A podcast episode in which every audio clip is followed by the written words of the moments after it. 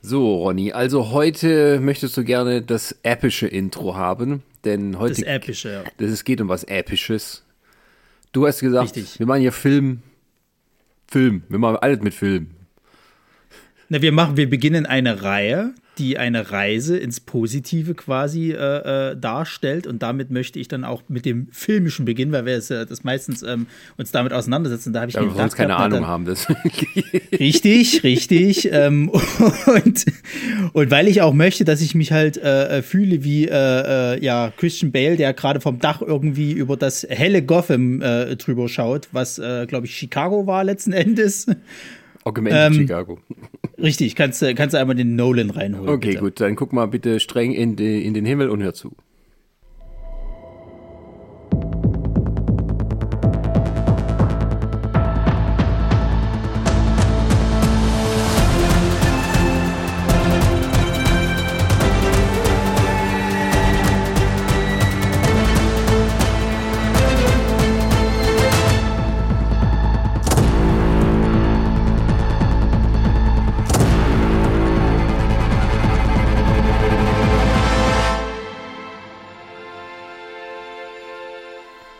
Ja, und ähnlich wie bei manchen Filmemachern heute endet dieses Intro niemals. und damit herzlich willkommen zu Nerdsicht der Podcast heute mit dem Beginn einer neuen Reihe, die der Ronny ins Leben gerufen hat, nämlich Wir lieben. Punkt, Punkt, Punkt. Und du möchtest dich ein bisschen äh, damit gegen die Negativität in der Welt wenden. Richtig, die Welt ist böse, die Welt ist dunkel, das wissen wir alle. Deswegen brauchen wir die kleinen Dinge, an denen wir uns festhalten. Und ähm, ja, mit Film fangen wir an, äh, weil uns das ja eigentlich alle begeistert. Und da haben wir uns heute tatkräftige Unterstützung geholt, nämlich den Sydney von Film gedacht. Hallo Sydney, grüß dich. Hallo ihr beiden. Also, wenn du es mit Positivität heute groß haben willst, hast du mir es sehr einfach gemacht. Erstmal mit einem extrem nach Hans Zimmer klingenden Intro. Da fühle ich mich heimisch. Und als du gerade meinst, die Welt ist schlecht, die Welt ist böse, war ich direkt bei Richter Claude Frollo aus dem Disney Glöckner von Notre Dame. Auch da fühle ich mich wohl. Also, machst es mir einfach, jetzt hier positiv in die Folge zu starten. Wunderbar. Ja, das Schöne ist, ich habe äh, äh, gerade noch eure äh, letzte Folge gehört, wo ihr über äh, die Final Destination-Reihe ähm, geredet habt. Ähm, bin ja auch sehr großer Fan davon. Und ähm, ich war tatsächlich ein bisschen traurig, als, als ihr dann gemeint hattet, dass diese ähm, DVD-Box, die jetzt äh, neu erschienen ist, dass die gar nicht mal so geil sein soll. Ähm, weil ich hatte auch überlegt gehabt, oh, mir das Ding irgendwie noch mal zuzulegen. Weil ich habe leider, glaube ich, nur einen einzigen von, von denen hier stehen. Und wollte die immer mal alle komplett hier haben. ich meine, wenn du dich mit den Hintergründen noch nicht so sehr auskennst, hast du ja mit dem Mediabook durchaus was und optisch macht das Ding ja was her. Da, wenn du die Filme gar nicht hast, glaube ich, ist es vielleicht immer noch eine Überlegung wert. Ansonsten, wenn es dir nur darum geht, die Filme auf Blu-ray zu haben, bald erscheint auch eine Emery-Variante ohne mega Aufwach Aufmachung und ohne 100 Seiten Mediabook-Inhalten. Dann greif da halt zu. Aber ich fand es halt spannend. Also ich bin, bin, bin da äh, zumindest bei den Filmen äh, großer Fan von dem ganzen äh, Making-of-Material. Weil es gibt ja auch gerade für Teil 3 war das, glaube ich, da kannst du noch mal rauskriegen, was mit den Figuren aus Teil 2 äh, passiert ist. Ähm, In irgendeinem so einem Bonusmaterial halt im Endeffekt. Und ähm, es gibt, glaube ich, sogar tot? das ist ja der Clou an der, an der Geschichte. Wenn du den Teil 2 zu Ende guckst, dann leben sie ja noch so. Du weißt nicht, was mit den zwei letzten Überlebenden passiert. Aber wenn du Teil 3 dann quasi dieses Bonusmaterial gehst, dann äh, kannst du dir so einen Zeitungsartikel angucken und äh, da kriegst du raus, was mit denen passiert ist. Und äh, kleiner kleines Nugget noch zum Schluss. Es gab tatsächlich auch Comics zu Final Destination, die die Geschichte so ein bisschen weiterführen sollten. Hatte aber, glaube ich, wenig mit diesen Charakteren noch zu tun und ging dann sehr so in diese ganze äh, Azteken-Inka-Geschichte irgendwie rein. Aber frage mich nicht, wie das äh, geendet hat. Ah, okay. Gut, äh, aber wir merken schon, äh, das Thema Wir lieben Filme ist sehr, sehr breit, was du ausgesucht hast. So, jetzt haben wir schon mal ein kleines, äh, eine kleine Nische gefunden, wie jetzt hier diese Horrorfilmreihe. Ähm, ja, Ronny, erklär doch mal, äh, wenn du sagst, wir lieben Filme, ja, was heißt das denn? Das ist, das kann ja irgendwie alles sein. Naja, im Endeffekt geht es ja eigentlich darum, dass, dass äh, irgendwann mal der Punkt bei jedem von uns äh, äh, eingetreten ist, wo wir gemerkt haben, wir gehen nicht einfach nur so mal äh, ins Kino und gucken uns den neuen Blockbuster an, sondern wir wollen mehr davon wissen. Wir wollen so ein bisschen die Hintergründe wissen. Wir achten vielleicht auch auf sowas wie Kameratechnik, wie ist das Set ausgeleuchtet. Das ist ja so ein kleines Steckenpferd von dir, Sascha, ne? gerade bei den Prime-Perlen. Und ähm, ja, wir beschäftigen uns vielleicht auch mit den, mit den Darstellern. Was gab es noch so am Set und, und äh, gibt es da vielleicht Verweise auf den einen oder anderen Film, von denen vielleicht der normale äh, Kinozuschauer gar nichts weiß? Ähm, oder auch filmhistorisch, was ist so passiert. Ähm, und das sind, glaube ich, so, so, so Sachen, wo wir sagen, wir, wir haben schon mittlerweile so eine Liebe für, für diese ganzen Sachen halt entdeckt. Also ich bin ja zum Beispiel immer noch großer Freund, ich stelle mir äh, Filme immer noch ins Regal ganz gerne. Also ich möchte immer gerne noch eine DVD oder Blu-ray oder auch eben ein Mediabook äh, oder eine schöne Edition halt haben, die ich mal in den Schrank stelle. Auch wenn ich sie vielleicht nur ein einziges Mal angucke oder vielleicht sogar gar nicht in manchen Fällen. Ähm, aber ich, ich, ich mag das halt einfach so. Ich mag äh, äh, das, das, das Design äh, von den, von den äh, Mediabooks manchmal, äh, die da mit dabei sind. Ich, ich mag es, wenn da noch irgendwelche Hintergründe äh, mit dabei sind, irgendwelches Bonusmaterial, Making-of-Kram. Und ähm, ja, das ist einfach das, wo ich sage, okay, das ist Filmliebe. Das geht schon darüber hinaus, äh, zu sagen, okay, heute ist Donnerstag, äh, Fast and Furious 8 ist drin, gehen wir rein. Das ist doch aber auch schon mal was. ja, die Filmliebe beginnt doch dann eigentlich montags, weil montags veröffentlichen die Kinos ja ihr Kinoprogramm für ab Donnerstag. Also, ich glaube, sozusagen, wenn du davon sprichst, hier, es gibt den Unterschied zwischen Leuten, die halt ab und zu Filme gehen und Leute, die ein bisschen tiefer in der Begeisterung drin sind, glaube ich, ist das für mich schon so ein Unterschied, ob man montags denkt, oh, es ist Montag oder in meinem Fall, heute kommen die Kinopläne. Achso, die weißt du nicht im Voraus, was erscheinen soll? Manchmal kann ich es auch. Ja, ich meine, welche Filme generell ja. bundesweit starten. Aber es ist ja schon ein Unterschied. Ne? Nicht jedes Kino zeigt jeden Film, wie wir ja wissen. Ja. Ne? Und wann läuft der und so. Und daher ist das schon immer spannend. Und viel früher kann ich es auch nicht erfahren, weil teilweise die Kinos mit ihren äh, Disponentinnen und Disponenten ja auch relativ kurz vor knapp erst den Montagsplan äh, hinbekommen. Daher ist es jetzt nicht so, dass ich jetzt so Insider bin, dass die Kinobetreiber mir schon samstags sagen, am Montag wissen wir, dass ab Donnerstag der Film, auf den du dich freust, um 20.31 Uhr läuft bei uns. Also, Irgendwo hören die Connections dann auch auf. ja, wenn es soweit ist und du hast das alles im Kopf, dann ist irgendwie, dann stimmt wieder, stimmen wieder andere Dinge im Leben wahrscheinlich nicht. Ja. Ähm, aber äh, ich, äh, als ich so ein bisschen drüber nachgedacht habe, wie man das Thema angehen können, als du das mir erzählt hattest, Ronny, ähm, da habe ich nochmal so nachgedacht und dann ist mir eigentlich auch wieder so klar geworden, überhaupt eine der ersten Erinnerungen in meinem Leben ist mein erster Kinobesuch. Also, wenn man so vier oder fünf ist und so, dann weiß man ja nicht mehr so viel aus der Zeit, aber ähm, das weiß ich tatsächlich noch. Eine meiner ersten Erinnerungen überhaupt war mein erster Kinobesuch. Wie, den, den Film habe ich nachher dann nochmal gesehen, aber dieses Gefühl halt, äh, zum ersten Mal so in diesen Saal da reinzukommen und dann, ähm, ja, erstmal so ein bisschen auch überwältigt zu sein, wo muss man denn hier lang und was, wie, wie ist das hier überhaupt? Also natürlich sind das alles nur so Fetzen, aber ähm, das ist so, ja, wenn man sich so also die, die erste elterliche Wohnung oder Haus erinnert, aber so war, so ist es halt bei mir. Also ich kann mich ähm, noch ziemlich genau in den Saal erinnern, äh, wo man da zum ersten Mal, wo ich mit meiner Mutter rein bin, um, äh, wie ist dieser Film? Äh, Santa Claus. Das ist diese, ah. äh, diese Komödie mit Dudley Moore. Ähm, ja, noch früher. Ne? Ich dachte, du meinst den mit Tim Allen. Nein, nein, ähm, da, da, da war es ein bisschen spät gemischt. ich glaube, Santa Claus kam raus 85, glaube ich, 84 oder 85. Und das war mein erster Kinobesuch. Und äh, ich weiß nicht, wie bei euch das war, so die ersten ähm, äh, Erinnerungen an das Kino oder die Liebe zum, zum Film. Ich meine, wir assoziieren ja auch Film immer mit Kino irgendwie.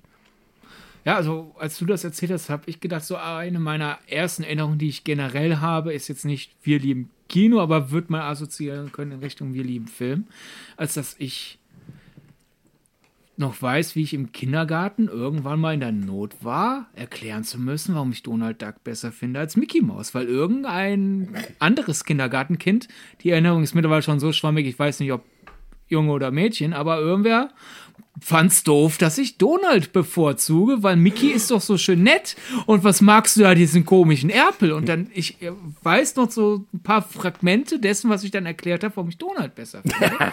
und, ne, ich meine, letzten Endes würde ich damit sagen, wenn das eine meiner ersten Erinnerungen ist, also kein Wunder, dass mein Gehirn sich die gemerkt hat, weil viel hat sich seither nicht verändert. Also erstens, ich, Donald Duck ist für mich immer noch das Beste, was die Fiktion jemals hervorgebracht hat. Und zweitens, meine Meinung erklären müssen, ist ja letzten Endes mein Beruf geworden. Insofern ja, warum habe ich denn, früh angefangen. Warum ist denn Donald besser als Mickey?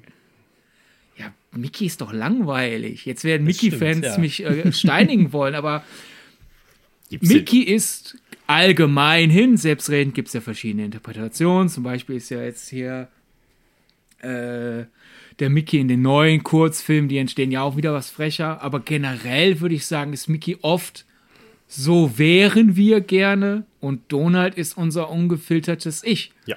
So, ich wäre gern so höflich und erfolgreich wie Mickey, aber letzten Endes, äh, nee, ich bin auch frustriert über Dinge und äh, Donald ist einfach viel mehr relatable, um mal kurz ein englisches Wort ähm, reinzustreuen, weil ich identifikationsfähig gerade nicht auf der Lippe hatte. ja, aber ich meine, also ich meine, Donald hat auch einfach die, die, die, die besseren, äh, also wenn man es jetzt Nebencharaktere nennen will, aber einfach die, die, die bessere äh, Crew, wenn man das so sagen möchte. Ich meine, er hat Tick, Trick und Track, du hast die, die erleben ständig Abenteuer, du hast, du hast äh, Dagobert Duck noch mit dazu. Und allein diese, diese äh, Fünfer-Kombo, da wie viel Abenteuer da halt schon immer erlebt werden halt. Dann, dann hast du solche Leute wie Daniel Düsentrieb oder, oder Gustav Ganz. So, du, du hast, ähm, ich komme gerade gar nicht drauf, wie, wie dieser eine äh, äh, Erpel hieß, der so, so sehr abgefragt war. Der war immer so ein bisschen tollpatschig und wurde immer so ein bisschen als das schwarze Schaf von denen. Ja, genau, Düsseldorf. Dann gab es Gundula Gause. Du hattest äh, die Panzerknacker, die. Gundel Gaukelei. Wir sind hier nicht Oder in der Heute-Sendung. Heute Gundula Gause. Verdammt nochmal, ich verwechsel hier tatsächlich. Äh, Klaus sehr, sehr Kleber. Äh, Klaas Clever. ja? Aber jetzt wissen wir, wo ist es her? ja, ja. Ich würde ich würd eher befürchten, wir wissen, warum die ZDF-Redaktion die beiden zusammengepackt hat. da war eigentlich. Ja, so, so rumläuft. Da war ein Intendant dann der hatte richtig Humor. Ja. Oder ja. halt auch, um es von den Comics zu, wieder zum Film zu lenken, äh, auch wenn wir bei Donald Nebenfiguren sind und mit oder Gegenspielern, A und B-Hörnchen, beziehungsweise Chip und Chap.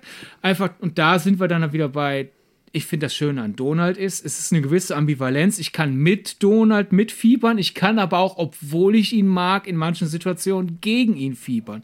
Und das ist eine Reibung, die bei Mickey auch funktionieren kann, bei gewissen äh, Filmschaffenden und bei gewissen Comicschaffenden, aber es passiert doch viel seltener. Und bei Donald hingegen gibt mir irgendeinen Cartoon, wo er mit irgendwelchen Nagetieren oder Vögeln Streit anfängt und da kann ich innerhalb von sechs Minuten siebenmal meine Position zur Hauptfigur ändern. Und das ist doch schon, finde ich, eine große erzählerische Kunst. Und daher mag ich Donald einfach viel mehr.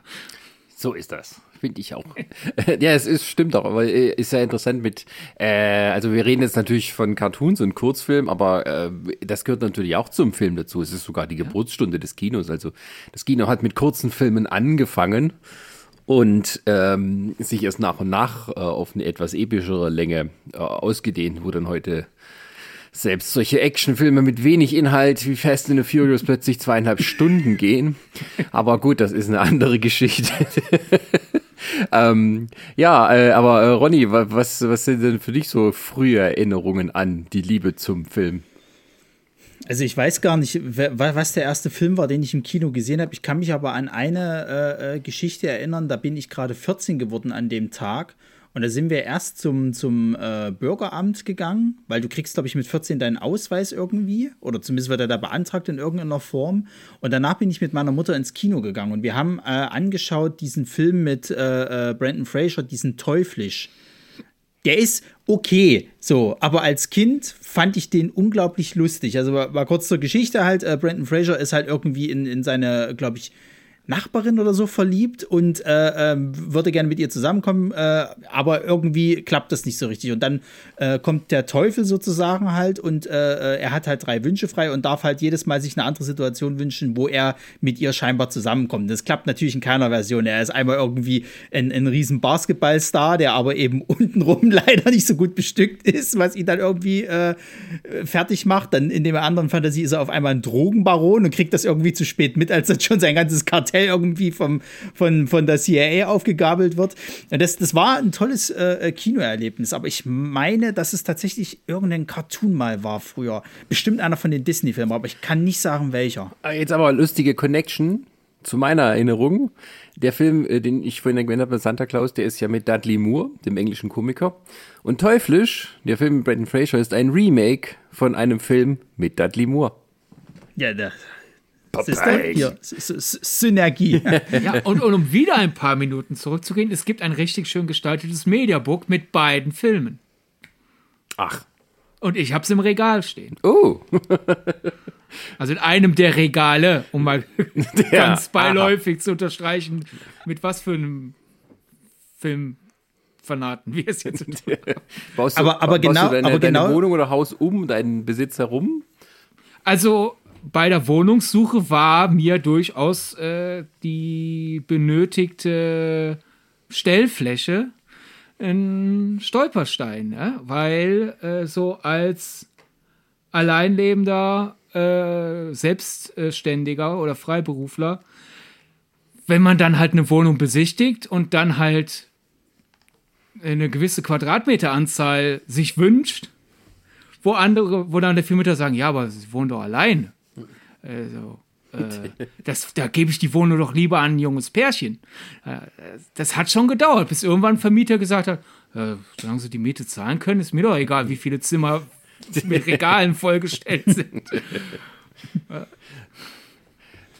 Ja, aber ich, ich meine, das zeigt aber ganz gut jetzt gerade diese Dreiecksgeschichte sozusagen halt, äh, was halt Filmliebe für uns im Endeffekt ist so. Also äh, nicht nur, dass, dass, dass der eine halt sagt, okay, ich habe damals äh, äh, diesen Film halt geguckt mit dem Darsteller, der andere sagt, okay, das war äh, der, ein, ein, Film mit Brandon Fraser und dann ist es aber irgendwie äh, ein Remake von dem Film mit dem Darsteller aus dem anderen und der dritte sagt dann, ja, ich habe das Mediabook mit beiden Filmen hier stehen.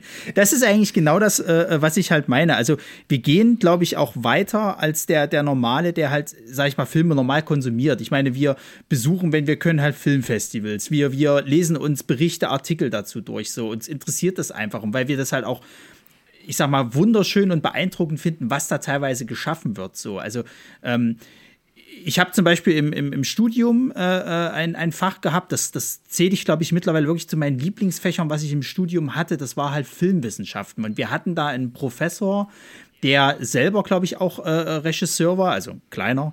Ähm, und der hat uns aber anhand von, von so Filmklassikern halt eben äh, Ausschnitte gezeigt und uns versucht äh, äh, zu zeigen, wie Kamera, wie Sound, wie, wie, wie äh, äh die Darsteller, wie das halt alles zusammenkommt und ein, ein stimmiges Filmergebnis halt eben bringen. So. Und er zeigte mir damals ähm, zum Beispiel den ersten Alien, die, die, die ähm, erste Tötungsszene des Xenomorphs zeigte der uns und, und, und hat uns gleichzeitig noch so eine Audiospur gezeigt, wie die halt mit dem Ton gespielt haben, um diese Szene eigentlich so spannend zu gestalten. Das ist mir bis zu dem Punkt nie so richtig klar geworden. Und dann sowas finde ich dann halt einfach spektakulär, das dann nochmal aufgezeigt zu kriegen, obwohl ich ja schon den Film bestimmt mindestens 10, 20 Mal gesehen habe. Ja, ja, es ist äh, natürlich, äh, also in der Schule, da, da war, ich will nicht sagen einsam, aber äh, die, die, die Zahl der Leute, die ein, äh, die ähnliches Interesse teilten, die war dann doch überschaubar. Ähm, also die meisten haben mal die Filme konsumiert, also auch zum, sagen wir, ins Kino zu gehen am Wochenende das war halt etwas, da wo ich ja komme, aus einer kleineren Stadt mit einer etwas größeren, kleineren Stadt daneben, ähm, da, da, da gab es dann eben nicht so viel, was man machen konnte, außer irgendwie in zwei, drei Lokalitäten äh, trinken und tanzen gehen oder halt ins Kino. So, da war es mehr oder weniger schon erschöpft. Und ähm, da gehörte das dann immer so fest zum, zum, zum Wochenendplan dazu. Aber auch so hat mich das immer interessiert, was im Hintergrund passiert ist. Damals gab es ja noch nicht so das Internet. So, also als ja. dann, äh, als wir dann alle Internet so langsam hatten, also gerade in der Schule und die dann angeschafft wurde, habe ich ja auch die IMDb durchgesuchtet zu dem, was zumindest dem, was, was halt damals verfügbar war. Weil vorher musste man sich das ja alles aus allen möglichen Magazinen und, und, und sonstigen Schnipselchen zusammensuchen oder halt ja, Bücher. Ja, es gab noch Bücher. Und die, ähm, ja, das, äh, ich, ich kann gar nicht sagen, woher die Faszination kam. Am Ende ist es jetzt auch irgendwie halt so teilweise zu meinem Beruf geworden. Ne? Äh, also nicht, dass ich jetzt Spielfilme mache, aber eben halt doch in ähnlichen Felde arbeite. Ähm, aber äh, das Verständnis dafür braucht man ja trotzdem. Aber es ist, ähm, ja, warum jemand eine Faszination für etwas entwickelt, äh, kann ich heute schwer nachvollziehen, aber ich kann mir auch nicht vorstellen, irgendwie ein Leben ohne Filme ähm, zu haben. Also ich habe auch ein schlechtes Personengedächtnis, gerade was irgendwie Gesichter äh, oder halt Namen von, von Leuten angeht. Den Gesichter kann ich mir noch einigermaßen merken, aber den Namen vergesse ich immer ganz schnell. Aber Charaktere aus Filmen, Schauspieler, das weiß ich alles. auch von Anno Dunnemal. Und ich weiß auch, warum der und der da mitgespielt hat oder ausgetauscht wurde. Sowas kann ich mir alles merken. Und äh, aber es ist interessant, wie du sagst, mit dieser Filmwissenschaft. Ich hatte auch so ein ähnliches Erlebnis, weil das erste Mal, dass mir dann auch jemand so richtig oder dass ich irgendwo äh, äh, gesehen habe, wie man ähm, Film inszeniert, was da so dahinter steckt, auch für Intentionen. Das hatte ich in der Schule. Da haben wir, ach Gott, welche Klasse war das? Ich glaube, die, die achte oder neunte oder zehnte, ich weiß es nicht mehr. Ähm, die verlorene Ehre der Katharina Blum durchgenommen. Äh, diesen Roman von, von äh, Heinrich Böll. Ja, doch. Ähm, und ähm, die, da gibt's eine Verfilmung und von Schöndorf, glaube ich. Und die, äh, die haben wir geguckt und haben hinterher eine äh, Dokumentation gesehen ähm, über wie der Film äh, gemacht ist, also welche Mittel er benutzt, um bestimmte Wirkungen zu erreichen. In der Form hatte mir das noch nie jemals jemand irgendwo erklärt. Und ähm, das war für mich auch so ein augenöffnendes Erlebnis, als dann halt drum ging, irgendwie am Ende, wenn so die große Konfrontation ist, wo halt die Hauptfigur, die erschießenden Journalisten, der sie halt äh, bedrängt und so und wie die Kamera sozusagen immer so die, die Spannung immer weiter aufbaut, wie er quasi immer näher tritt und immer äh, weiter sozusagen ihr zu nahe tritt, also wie er dann auch näher an die Kamera kommt und das alles symbolisiert wird. Und ein anderes, ähm, andere Erkenntnis aus dem, die ich auch gewonnen habe, war, die haben eine Szene gezeigt, wo das, äh, das SEK der Polizei, also die, äh, die Frau wird halt so verdächtigt, eine äh, Terroristin zu sein, was sie aber nicht ist, ähm, ähm, äh, quasi die, das SEK schwärmt aus, um das Haus zu umstellen von der die Wohnung. Und diese Szene haben sie gezeigt, ähm, um halt vorzuführen, wie die Musik eingesetzt wird. So, man sieht einmal ohne Musik, wie das sozusagen äh, alles gemacht ist. Und dann kommt die, dann kommt sie nochmal mit der normalen Musik. Und die Musik ist aber so eine 70er Jahre Shepardeng äh, Mucke. und da habe ich gedacht, das war vorher besser. Also ich hätte die Musik weggelassen. Und äh, das war dann auch so eine Erkenntnis für mich. Aka, gut, du kannst dir auch eine eigene Meinung dazu bilden. Und äh, ich bin heute noch der Meinung, mit einer anderen Musik oder nur so einem leicht unterschwelligen Bass wäre das, wäre das besser geworden. Und dass ich an Schlöndorf jetzt zu nahe treten möchte. Vielleicht wurde er ja auch von irgendjemandem dazu gedrängt. Weiß man ja auch nie so hundertprozentig was. Äh, nee, ich glaube, ich glaube, das war einfach so. Nee, also die Musik war halt einfach so ein bisschen Geschmack von damals, aber sie war ein bisschen zu heftig für die Szene. Man hätte man, äh, man hätte es ein bisschen subtiler machen können, aber es ist natürlich auch ein bisschen Geschmack der Zeit. Schlöndorff war ja auch niemand, der sich viel hat sagen lassen. Also ich wollte jetzt hier nicht direkt, direkt mit der Theorie der, der Studio-Interference kommen, aber es braucht ja auch nur zu sein, dass er, keine Ahnung, nicht wusste, ah, hab hier vom Komponisten zwei Dinger bekommen und kann mich nicht entscheiden und dann dem Tag wurde er schlecht beraten oder sowas, was weiß ich.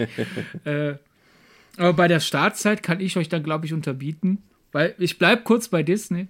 Mhm, ich habe nämlich schon in der Grundschule eine Walt Disney Biografie gelesen, nämlich die von Reinhold Reitberger, die im Rowold Verlag erschienen ist. Kann ich nur empfehlen. Äh, kostet mittlerweile nur 10 Euro. Also wenn ihr meine Anfänge des hinter die Kulissen blicken wollt und hinter die Kulissen des Disney-Konzerns, äh, holt euch das Büchlein. Äh, weil ich du meintest ja vorhin, ja, Film fing ja mit Kurzfilm an. Quasi, ich habe auch diese Entwicklung des Films quasi eins zu eins dann nachgespielt, als das meine erste Begeisterung Cartoons waren. Mhm. Und ich dann langsam zu den, zu den längeren Filmen dann mit hochgezogen wurde. Und da war halt durch die Cartoons und die, durch äh, den ARD Disney Club und halt meine Liebe zu Donald Duck und deswegen zu den Comics war früh bei mir halt ich habe irgendwann erkannt, ach, das steht hier überall derselbe Name oben drüber. Was war das denn für ein Kerl, der da überall in Sachen steht, die mir gefallen? Und dann habe ich mir halt diese äh, Walt Disney Biografie gewünscht und dann habe ich halt in der Grundschule, was ja ein Alter ist, wo manche auch noch glauben, dass das, was du da auf dem Bildschirm oder auf der Leinwand siehst, echt ist, habe ich schon, ah, das waren so und so viele Zeichner, die sich über so und so viele Jahre das und das gedacht haben und dann dieses und jenes und das hatten sie noch vor, aber dann ging das Geld aus und dann dieses und jenes. Und äh, daher äh, ich kann ich mich kaum an eine Welt erinnern, wo Film halt einfach, ja, ist halt ein Film war, sondern ich habe halt da schon diese, dieses ganze, da ist eine ganze Industrie hinter und gleichzeitig auch es ist eben nicht nur Industrie, sondern du hast in der Industrie sehr viele Leute mit sehr vielen Ideen, die dann halt an einem Film mitwirken und etwas mitprägen. Und das halt äh, zum Beispiel durch diese Disney-Biografie gelernt, du hattest halt einfach auch Lebensphasen bei diesem Mann, wo er sich verschiedene Dinge interessiert hat und wo er verschieden von, über sein Publikum gedacht hat. Also, dass dann natürlich halt auch im Leben eines Filmschaffenden, wenn Leute sich fragen, warum macht denn Regisseur XY nicht nochmal einen Film wie ABC, den ich viel besser fand. Naja, vielleicht hat er einfach keinen Bock mit dieser Art Film zu machen, die du mochtest, sondern er will jetzt, er hat jetzt gerade Bock auf andere Dinge. Kannst du schade finden, weil dir dann die Art Film, die du dir von ihm wünschst, nicht mehr kommt, aber da will sich jemand halt, egal wie sehr das auch eine Industrie ist, auf eine gewisse Art und Weise selbst verwirklichen. Und daher, keine Ahnung, wenn man in der Grundschule mit sowas allem schon eingeimpft wird, dann ja, ich glaube, dann, dann, beeinflusst das schon natürlich, wie man dann halt später da in der Pubertät Filme schaut und erst recht darüber nach. Ja, ja. Darüber nach. Schönes Deutsch, darüber hinaus. genau.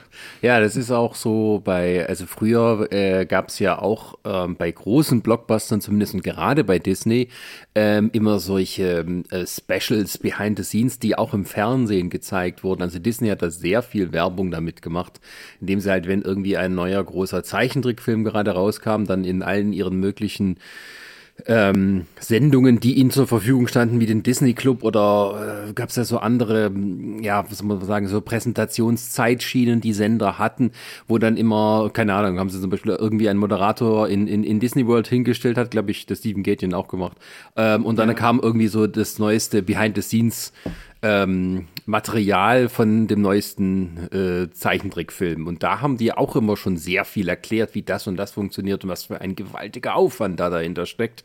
Äh, dass äh, ja die Zeichner dann eben, wir konnten mal ihnen so zugucken, wie sie da ja, eine Figur nach der anderen zeichnen, chip, chip nochmal die, die Blätter vor und zurück machen, ob die Animation auch einigermaßen flüssig ist. Also da hat man auch schon ein bisschen so das Gefühl gekriegt dafür, wie lange eben sowas dauert, bis das fertig ist und viele dran arbeiten. Und ähm, ja, das habe ich auch immer verschlungen. Ne? Und das gab es leider nicht so viel. Meistens halt bei den ganz großen Sachen oder wenn es irgendwie bedeutender war, wie zum Beispiel, keine Ahnung, Jurassic Park, wo sie dann immer gezeigt haben, wie diese Computereffekte funktionieren. Und ähm, ja. Oh, aber da kommt, da fällt mir was Nettes ein. Von wegen Filmliebe. Was sind denn eure ersten Erinnerungen an Filme, die ihr eigentlich nicht hätten gucken dürft, äh, die ihr nicht hättet gucken dürfen, weil ihr noch zu jung wart? Oder? Ah, du fragst den Falschen. Ich war dieser kreuzbrave Bengel, der auf die FSK geachtet hat. weil, wie gesagt, ne, äh, große Disney-Liebe und dann halt, oh, bevor ich, bevor ich auf die Welt kam, gab es diese ganzen Videothe Videothekenkassetten und so und dann damit nach, nachgeholt. Und in den 80ern gab es dann ja noch diesen äh, Vorspann, liebe Videofreunde, bevor Sie sich das Programm Ihrer Wahl anschauen und dann wird erklärt, was der Sinn der FSK ist. Und das wurde halt so überzeugend gesagt. Und wenn da der Mann mit dieser bummenden Stimme sagt, hey, für die Entwicklung des Kindes ist es schon gut, wenn man mit sechs noch keinen Film ab zwölf schaut, dann denke ich, ja. Aber der hat mir auch nicht Angst gemacht, sondern der hat mir einfach so, ja, der hat recht. Ich bin noch nicht reif genug für einen Zwölfer. ne? Daher, wann immer ich halt ein FSK-Alter erreicht habe, ging das dann halt los, dass dann so quasi im imaginären Büchlein, ich habe jetzt nicht wirklich Büchlein geführt, aber im Hinterkopf dieser Z stand, okay, jetzt bin ich zwölf, jetzt kann ich die ganzen Zwölfer nachholen, die mich interessieren. Damit 16, oh, jetzt kann ich die 16er nachholen, die mich interessieren. Und mit 18 halt so, und jetzt kommen die 18er. Daher äh, kann ich dir kann ich dir am ehesten sowas sagen im Sinne von, wann ich es vermieden habe, einen Film zu schauen, den ich schauen wollte, weil auf vielen Disney-Kassetten, die ich dann hatte, waren Trailer für Mr. President Junior.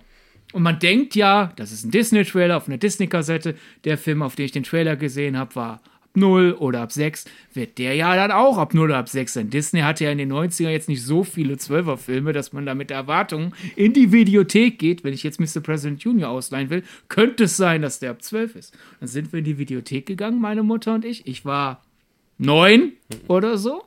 Und alles passiert. Die hat schon zielstrebig. Ach, da ist er ja. Ich nehme dann dieses kleine Schlüsselchen und ich drehe die Kassette um und sehe, oh, das ist aber grün. Da muss ich noch drei Jahre warten. Zu meiner Mutter nochmal hinterhergegangen, quasi am Rockzipfel ge gezurrt. Hey, äh, ich suche mir doch einen anderen Film aus. Und die meinte, ach, ist doch egal. Ich so, nee, ich kann doch jetzt drei Jahre warten. Also entweder war ich sehr spießig, werden die einen sagen, oder die anderen werden sagen, der hat sehr früh Verantwortung gelernt und das ist ja hilfreich, wenn man später Freiberufler wird. Also sucht euch aus, wie, wie ihr mich verurteilen wollt. Okay, das habe ich auch noch nie gehört, aber ja, das war bei mir eher das Gegenteil. Ich weiß noch, wie ich äh, mit meinem Bruder in Batmans Rückkehr gegangen bin im Kino. Der war auch ähm, ab zwölf sogar nur. Aber ähm, ja, als wir reingegangen hat mein Vater noch zu uns gesagt, falls jemand fragt, du bist 14 und dein Bruder ist 12. ja, ich glaube, das passiert in viel mehr Familien. Also, du hast es da deutlich normaler erlebt. Aber dafür, keine Ahnung, habe ich, ob es jetzt halt ein Verlust ist oder es blieb mir verschont. Es gibt ja immer Leute, die erzählen so, oh ja, ich habe dann diesen einen Film geguckt, den ich nicht hätte gucken sollen. Oder auch sogar, ich bin doch eigentlich alt genug für diesen Film, hat mich komplett verstört. Bei mir war es halt immer dieses, ah, gut gemacht. also dieses, keine Ahnung, nächtelang nicht schlafen können, weil äh, im Hintergrund ist ein Monster ein bisschen hässlich. Das blieb mir erspart oder wie gesagt, ich habe es verpasst. Könnt ihr euch selber aussuchen. Also ich habe, ich vermisse es jetzt nicht, Nächte nicht geschlafen zu haben. Bin ich eigentlich ganz froh. Ich mag es auch mal zur Ruhe zu kommen. Ja. äh, Ronny, also ich, das, äh, ich, bei dir glaube ich nicht, dass du ähnlich gehandelt hast. Nein, nein, also ich weiß, mein, mein, mein, glaube, mein erster Film, wo ich wusste, dass der eigentlich äh, über meine Altersstufe war, das war Alien 3. So, ich habe zwar der erste, den ich mit, de, äh, mit dem ich diese Reihe angefangen hatte. Da war ich irgendwie bei meinem Vater, äh, äh, also es war schon zu äh, der Zeit, wo mein Vater und meine Mutter halt eben dann getrennt waren und ich dann immer am Wochenende bei meinem Vater war. Und ähm, der hatte die Sleep-Taste halt angeschaltet und ich habe mit diesem Film angeguckt und ich habe meinen Vater immer wieder genervt, dass er doch bitte die Sleep-Taste nochmal drücken soll, bis er mir irgendwann ent entnervt die Fernvideo gegeben hat, die ich dann selber gucken sollte. Und so habe ich halt einfach bei den kompletten dritten Teil halt eben geguckt, wo dann auch so Szenen drin waren. Na, da wird einer halt irgendwie von, von, von so einem äh, Rotorblatt irgendwie äh, zerteilt. Ähm, äh, was, was gab es denn da noch so brutale Sachen? Ja, die, die, die Hundeszene am Anfang ist jetzt auch nicht gerade so ganz ohne, wenn da der, der Xenomorph da rausbricht. Ähm, das waren schon nette Sachen und, und irgendwann war es mir dann eh egal. Also ich meine, wo ich dann angefangen habe, YouTube zu entdecken und dann die ersten Leute halt die, die Filme so in Parts äh, draufgeladen haben, habe ich dann sowas wie Tanz der Teufel 1 und 2 geguckt. Ich habe äh, glaube ich, irgendwann mal ausgeliehen. Da habe ich mich auch sehr gefreut. Freddy vs. Jason, der war ja damals auch schon ab 18 irgendwie. Ich habe, glaube ich, die komplette äh, Nightmare on Elm Street äh, äh, Reihe habe ich nur auf YouTube in Parts irgendwie angeguckt. Das war zu einer Zeit, da war ich, glaube ich, 14 oder weiß ich, 12 oder so, keine Ahnung. Hä? Du bist doch noch nicht so jung. YouTube kam erst 2005 an den Markt. Ja, und die hat rechnen, lange diese Grenze, maximal 10 Minuten. Ja, ja. Dann waren das wirklich sehr viele Teile, die du dir dann angeschaut hast. Ja, ja, frag nicht. Also, also das Ding ist ja, ich habe ja dann irgendwann auch meine Liebe für das asiatische Kino halt entdeckt und äh, irgendwie äh, waren Filme hier einfach noch nicht zugänglich. So, die kannte hier kein Schwein. Und ich habe das äh, aus irgendwelchen, weiß nicht, wie der Suchalgorithmus auf YouTube war, irgendwann wurden mir tatsächlich so einzelne Parts angeguckt. Das waren wirklich teilweise nur so 15 Minuten. Und dann hast du irgendwie so 21 Parts oder noch mehr irgendwie gehabt, um dir halt so einen kompletten Film anzugucken. Aber um dein mit 12 oder 14 Tanz der Teufel gesehen, runterzurechnen. Nach heutigem Empfinden hast du dann ja nicht so sehr übertrieben. Der ist ja mittlerweile auch ab 16. Ja, also, ja. Also ich weiß, weil ich weiß gar nicht, was das, was das Schlimmste war. So in jungen Jahren äh, äh war es ja eher dann wahrscheinlich mal so was im TV lief halt. Und ich glaube, da waren es dann vielleicht mal so Sachen wie äh, Starship Troopers oder, oder keine Ahnung, ich weiß noch, Geschichten aus der Gruft kam irgendwann mal. Äh, äh, das waren, also es waren eher so harmlosere Sachen, glaube ich, irgendwie. Oder irgendwelche billiger 80er Slasher-Sachen von äh, Chucky Abklatschpuppe Nummer 15 und ähm, so eine Sachen halt. Also ich weiß zum Beispiel noch, noch ganz genau, ähm, ich habe viel zu jung äh, Full Metal Jacket gesehen. Ich habe Oh. ähm, die, die, vor allen Dingen, vor allen Dingen, ich habe auch nur so lange geguckt, bis der Part kommt, ähm, äh, also diese Ausbildung halt beendet ist und die dann halt nach, nach Vietnam rübergehen. Und ich habe nur bis zu diesem Part geguckt, wo diese Ausbildung beendet war, wo sich Private Paula dann quasi halt erst den Sergeant erschießt und sich dann selber die Kugel ge- gibt. Und das hatte ja auch noch diesen, diesen düsteren und bedrohlichen Musik äh, äh, Untermalung halt ähm, äh, mit dazu gehabt. Ich habe da so eine Angst vor gehabt. Ähm, ich habe, glaube ich, jahrelang irgendwie diesen, diesen Teil in Vietnam gar nicht, gar nicht gesehen gehabt, sozusagen. Es hat dann also noch sehr lange gedauert, bis ich da mal den Film komplett gesehen hatte. Interessant. Ich weiß gar nicht, also ich habe jetzt die Frage gestellt, aber äh, nicht selber so richtig überlegt, was bei mir war. Aber ich glaube, da gab es auch nicht sowas, das mich so super show. Also sowas wie, ich habe das gesehen und konnte nicht schlafen. Das war jetzt nicht äh, etwas, was ich heimlich gemacht. Ich kann mich mal so an ein, zwei Sachen erinnern, aber das, da war ich sehr jung. Das war irgendwas mit Aliens und so. Da war meine Fantasie noch sehr ausgeprägt. Ähm, da, aber ansonsten weiß ich halt auch noch, wie halt Freunde von mir Terminator 2 auf Video ähm, geguckt haben, als es so just auf den Markt kam. Das muss dann so muahaha, 92 rum gewesen sein. Ähm, und da habe ich den zum ersten Mal gesehen. Obwohl der jetzt auch nicht so super grausam ist. Ähm, aber das war, das fand ich, den fand ich super, den fand ich großartig. Ja, das war jetzt nicht von wegen, ich bin zu jung dafür, sondern geil, da hätte ich jetzt nicht lange warten wollen, bis, bis ich den hätte sehen dürfen. ähm, und ansonsten, nee, schockierende nicht. Sowas wie Emanuel vielleicht, haha. Aber das gab es ja früher viel, viel mehr äh, im Fernsehen nach 23 Uhr. Ähm, Aber ich glaube, es ist auch, auch tatsächlich eher so, so, wie man, vor was man als Kind vielleicht Angst hat oder wo man sich dann, dann irgendwie so denkt, okay, das könnte jetzt fürchterlich sein. Ich weiß zum Beispiel halt, welcher, welcher Star Trek-Teil war das, wo, wo äh, Chekhov hier diesen komischen Gehirnwurm reingesetzt gekriegt hat? 2. Ja, genau. Das, das fand ich immer grausam, weil ich mir gedacht habe, okay, das, das Gehirn wird jetzt von diesem Käfer irgendwie aufgefressen irgendwie und dann so manuell gesteuert und, und ich habe aber gedacht, okay, Chekhov ist jetzt tot. So, den siehst du jetzt nie wieder und das war's.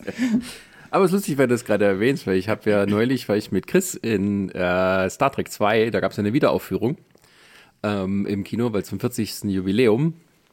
Und ähm, das ist, ähm, ich habe den Film ja auch schon irgendwie, keine Ahnung, 40 Mal gesehen äh, und bin jetzt trotzdem noch mal rein ins Kino.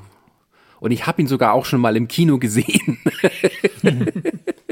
auch in der Wiederaufführung. Und äh, ähm, ja, trotzdem macht man dann sowas nochmal mit.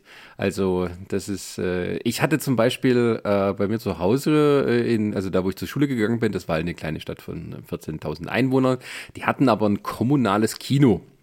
Und das wurde eben auch von Filmfreunden betrieben und die haben gern auch mal so Spezialreihen gemacht. Und da gab es dann auch Filme abseits des Blockbustertums. Sie hatten auch nur einen Saal. Es gibt's heute auch gar nicht mehr, das Kino. Ähm, also da kamen dann auch mal die normalen Blockbuster, damit sie ein bisschen Geld machen konnten, aber haben sich dann eben auch ähm, Kopien ge irgendwo geholt, diese für, für sich, also man könnte fast denken, die machen das, hätten das nur für sich gemacht, aber die haben zum Beispiel auch mal äh, sowas gemacht wie alle Star Trek-Filme in sechs Wochen. Ähm, also jede Woche, jedes Wochenende kommt ein, ein, ein Star Trek-Film von, von eins bis sechs durch. Und da konnte man die nochmal alle spaßeshalber nachholen, wenn man möchte. Und äh, das fand ich schon, schon ziemlich cool. Also dann ähm, irgendwo in Berührung kommen mit anderen Filmfreunden, das war natürlich auch sehr wichtig. Ich will bloß zu Hause sitzen und so sein eigenes Süpplein vor sich hin kochen. Ich meine, vielleicht machen das heute ja viele. Vielleicht ist das auch der Grund, warum es so fiese Kommentare heutzutage im Internet gibt, weil die Leute sich nicht austauschen können. Ähm, aber das würde mich vielleicht zum nächsten Punkt leiten. Ähm, gibt es etwas so bei euch, ähm, also so Aha-Momente oder eben Sachen, die ihr sagt, okay, das hat mich mit anderen Filmfreunden zusammengebracht. Das, das waren so, oder das ist eine, eine Community, eine Freundschaft oder irgendwas, was mir halt als Filmfreund wichtig ist. Weil Filme ja was auch Verbindendes haben. Da muss ich erstmal nachdenken. Also stelle ich mich hinten an. Gut. Ronny, bitte. Ja, ich muss auch überlegen. Also ich meine, in meinem, Freundes, in meinem Freundeskreis war es halt so, wir sind halt schon oft ins Kino gegangen, haben aber mehr so eher diese ganzen Blockbuster-Sachen angeguckt. Das es war jetzt nicht so, dass ich jetzt irgendwie dann privat mit denen noch äh, diverse Filme geguckt habe und so weiter und so fort. Ich weiß halt, ich war in der Schweiz zum Beispiel, äh, ab der äh, zweiten Saison, wo ich dort gearbeitet habe, war ich ähm, dafür zuständig, quasi die ähm, Filme für die Filmabende auszusuchen. So. Das hatte der irgendwie in der ersten Saison, der hat so ein bisschen schleifen lassen und dann hatten sie jemanden Neues gesucht und habe ich mich halt äh, dafür bereit erklärt. So. Und es wurde dann quasi halt von Mal zu Mal wurden es dann auch mehr Leute, weil ich dann halt auch wirklich teilweise versucht habe, mal Filme rauszupicken, halt, die nicht jeder so auf dem Schirm hatte. Also es war zum Beispiel, ich habe zum allerersten Mal zum Beispiel damals dann äh, dadurch äh, Martyrs gesehen. Schön. war, war die beste, war die beste Filmauswahl, die ich treffen konnte. Alle zehn Leute äh, vom, vom Personal, die da mit mir diesen Film geschaut haben, äh, waren danach sichtlich geschockt. Schwer traumatisiert. Und das war, und das war, das war zu einer Zeit, wo du halt diesen Film in Deutschland halt nicht äh, kriegen konntest. Das heißt, dadurch, dadurch, dass du in der Schweiz, da war der halt nicht indiziert, äh, war das super. und ähm, ja, oder, oder keine Ahnung. Also ich weiß zum Beispiel, ich habe mich dann halt erst später, aber auch eher übers Internet dann äh, äh in so Forum halt manchmal mit, mit, mit Leuten ausgetauscht, habe da aber auch recht schnell, glaube ich, dann das Interesse verloren, weil ich dann doch gemerkt habe, so dieses, dieses mit einem selber zu reden macht halt mehr Spaß, anstatt jetzt nur so im Foren halt die ganze Zeit abzuhocken so. Und dann ist es, glaube ich, eher so gewesen, dass ich, glaube ich, jetzt erst, seitdem ich halt jetzt mit Nerdsich halt zusammen mache und dann auch jetzt hier zu den äh, Leuten in Hamburg halt Kontakt pflege, dadurch dann halt, glaube ich, eher noch mehr Verbindung halt aufgebaut worden ist. Also vorher gab es das, glaube ich, gar nicht so extrem. Ja, bei mir waren es auch Foren, ganz klassisch, was ja jetzt ich würde jetzt nicht sagen, Foren sind tot. Es ist immer dumm, irgendeine Art von Medium oder Kommunikationsmittel für tot zu erklären, weil es gibt es noch. Aber die Zeit, wo Foren groß waren, würde ich mal sagen, ist vorbei, seit die ganzen anderen Social-Media-Plattformen da sind. Da gab es äh, so, so eine Randtastphase des, wie, wie, wie kommt mein drüber Schreiben an und wie ist das, wenn Leute keine Ahnung, zehn Leute sich seit so und so lange auf den Film freuen und alle haben zehn, äh, zehn verschiedene Meinungen über den Film. Wie beeinflusst das die Stimmung im Forum? Also insofern äh, de, das Social Media Gezerre über Filme schon früh in kleinerer Form vortesten dürfen. äh, aber um anzuschließen an die Wiederaufführung, die wir ja jetzt äh, quasi hatten, oder Sonderkinovorführung, da würde ich äh, einfach noch anschließen, dass ich da sagen würde, dass ich sehr froh bin, dass das mittlerweile ein bisschen mehr wird in der Breite wieder, weil das immer schöne Anlässe sind, um Filme wiederzusehen oder Leute dazu zu bringen, sie erstmal zu sehen oder auch manchmal selber. So nach dem Motto, ah, den habe ich schon lange vorgehabt, aber jetzt auf der Leinwand, jetzt mache ich's. Ne? Und daher äh, sollten Leute, die hier ein Kino betreiben, das hören. Dreimal Daumen hoch für macht mehr Wiederaufführung. Zum Beispiel erst vor wenige Tage vor der Aufzeichnung hier äh, war ich im Kino, da lief die Kult-Sneak, also Sneak-Prinzip im Sinne von du zahlst eine Karte und weißt nicht, was läuft. Aber Sneak Preview ist ja eigentlich für Filme, die noch nicht gestartet sind. Hier hingegen, es läuft irgendein alter Film und ihr wisst nicht was. Und dann liefen zwei Kriminaltrailer und der Trailer zu Rheingold. Und ich habe noch so aus Scherz gedacht, hm, wird das etwa irgendein Mafia-Film, etwa der Pate? Und dann war es der Pate. Uh. Und da ist auch wieder das, Schön, das Schöne Vorführen, wie reale Welt und Internet unterschiedlich sind, weil ich habe um mich herum auch in so vielen anderen Reihen gehört, oh, den wollte ich immer mal schauen. Weil würdest du im Internet ja schreiben, ja, Pate habe ich noch nicht gesehen, hättest ja je nach deiner eigenen Reichweite schon einen drauf. Und ich, hab, ich saß dann halt da, hab erstens gestrahlt, ah, Pate mal in guter Qualität. weil äh, ich beim 4K-Set äh, noch nicht zugeschlagen habe, muss ich sagen. Und zweitens, äh, ich war einfach erfreut, wie viele Leute um mich herum sich in die Anonym Anonymität des dunklen Saals getraut haben, vor sich her zu mummeln, ah, cool, den kenne ich ja noch gar nicht. Ja, das stimmt. Also, aber ich habe auch erst neulich gelesen, dass gerade Wiederaufführungen sehr en vogue sind und das gerade in Deutschland äh, jetzt ein neues beliebtes Mittel ist, um mehr Leute ins Kino zu locken. Äh, auch weil jetzt eben nicht gerade, also jetzt sowieso gerade in diesem Moment nicht so viele Blockbuster kommen in diesem Abschnitt des Jahres, weil die Studios durch die Pandemie alles so hin und her schieben mussten. Und äh, also dein Wunsch ist, glaube ich, wird, wird erhöht und ist momentan auch Trend, dass es tatsächlich mehr Wiederaufführungen gibt. Ja, meine ich ja. Ist aktuell ein bisschen mehr und ich wünschte halt, dass es dann auch so bleibt oder sogar noch weiter steigert. Oder in der Kategorie des, des kommunalen Kinos. Äh, kurz nach der Abi-Zeit äh, war ich auf einer anderen Uni als der größte Teil meines Freundeskreises und deren Uni, das hat mich dann geärgert, sozusagen, warum ist das nicht meine Uni?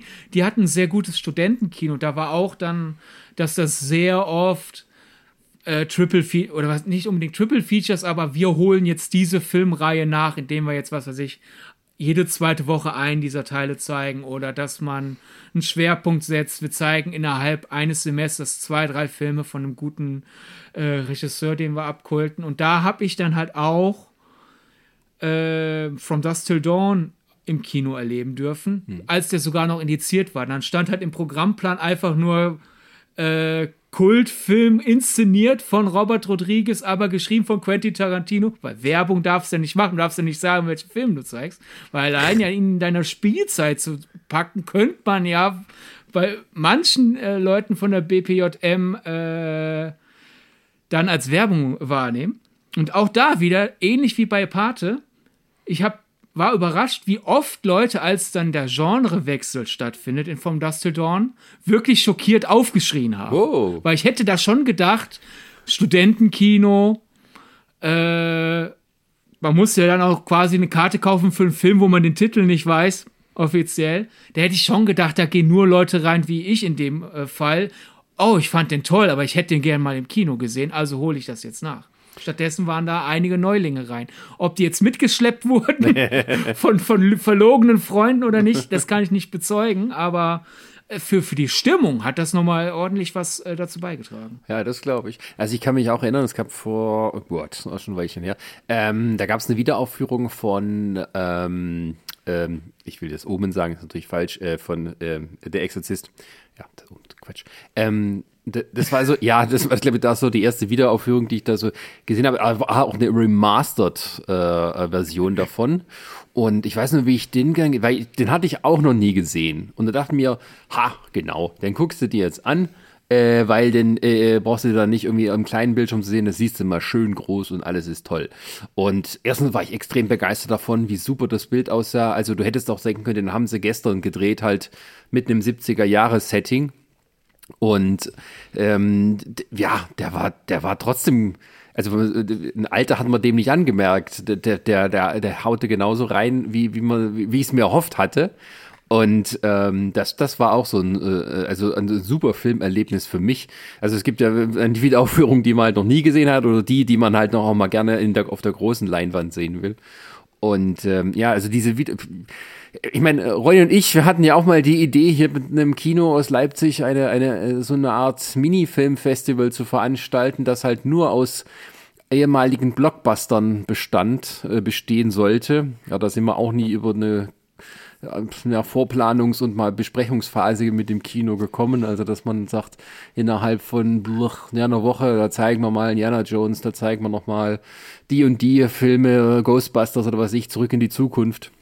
Also, dass man die Sache äh, wirklich so erleben kann wie vor 30 Jahren dann halt. Ähm, ja, sowas würde ich mir dann auch mal wünschen, dass man halt eben die Filme in so einer tollen Qualität nochmal auf der Leinwand sieht. Ne, deswegen. Ja, oder wo du gerade die Qualität ansprichst, das finde ich auch interessant, dass ich bei Wiederaufführungen oder Retro-Events oder was auch immer auch beide Seiten des Spektrums durchgemacht habe. Wie gesagt, zum Beispiel Pate war ein Fall, ich habe gedacht, ah, jetzt schaue ich den endlich mal in guter Qualität, weil ich hätte die Möglichkeit gehabt, aber wie gesagt, irgendwie kam ich, nie, kam ich vor dem Kinobesuch nicht dazu, die 4K Blu-ray zu sehen. Also habe ich als die ersten Töne vom Pate liefen gedacht, ah, schön. Auf Leinwand nochmal sehen in gut. Aber ich hatte auch Wiederaufführungen, zum Beispiel im besagten Studentenkino lief einmal, ich weiß nicht, ob es an Halloween selbst war oder ein Tag vor Halloween, aber da lief Shining. Äh, aber nicht halt DCP oder digitale Kopie oder man packt die 4K Blu-ray rein und wirft die auf, äh, auf die Leinwand, sondern eine alte 70 mm Rolle oh. aus der Uraufführung sozusagen noch. Und die war sowas von abge abgenudelt. und das hatte aber, und die hatte auch einen richtig heftigen Rotstich. Und ich weiß nicht, ob es eine 70 mm war. Wahrscheinlich war es eine, sogar so eine 35 mm Rolle oder so. 70 aber es hat gewesen. Eben, aber auf jeden Fall war es eine alte Filmrolle aus der Uraufführung noch und äh, die, da, das hat aber auch was zu beigetragen. Ich weiß nicht, wie es gewesen wäre, wenn ich den Film noch nicht gekannt hätte, ob ich ja nicht teilweise gedacht hätte, Mist, hättest den mal in gut schon erlebt. Aber da muss ich sagen, sozusagen äh, aus, aus Kubrick Grindhouse äh, Kino zu machen, das hatte schon ein richtig geiles Gefühl. Und auch letztes äh, Wiederaufführungsding, jedenfalls von meiner Seite aus, sei denn, ihr, ihr wollt bei dem Thema bleiben. Äh, auch dieses besagte Studentenkino hatte in einem Semester irgendwie Schwerpunkt Sci-Fi. Die haben nicht ausschließlich Sci-Fi gezeigt, aber relativ viel Sci-Fi. Und dann war Höhepunkt das fünfte Element, das letzte Mal in Deutschland als analoger Film. Denn die äh, haben es geschafft, dass sie wirklich.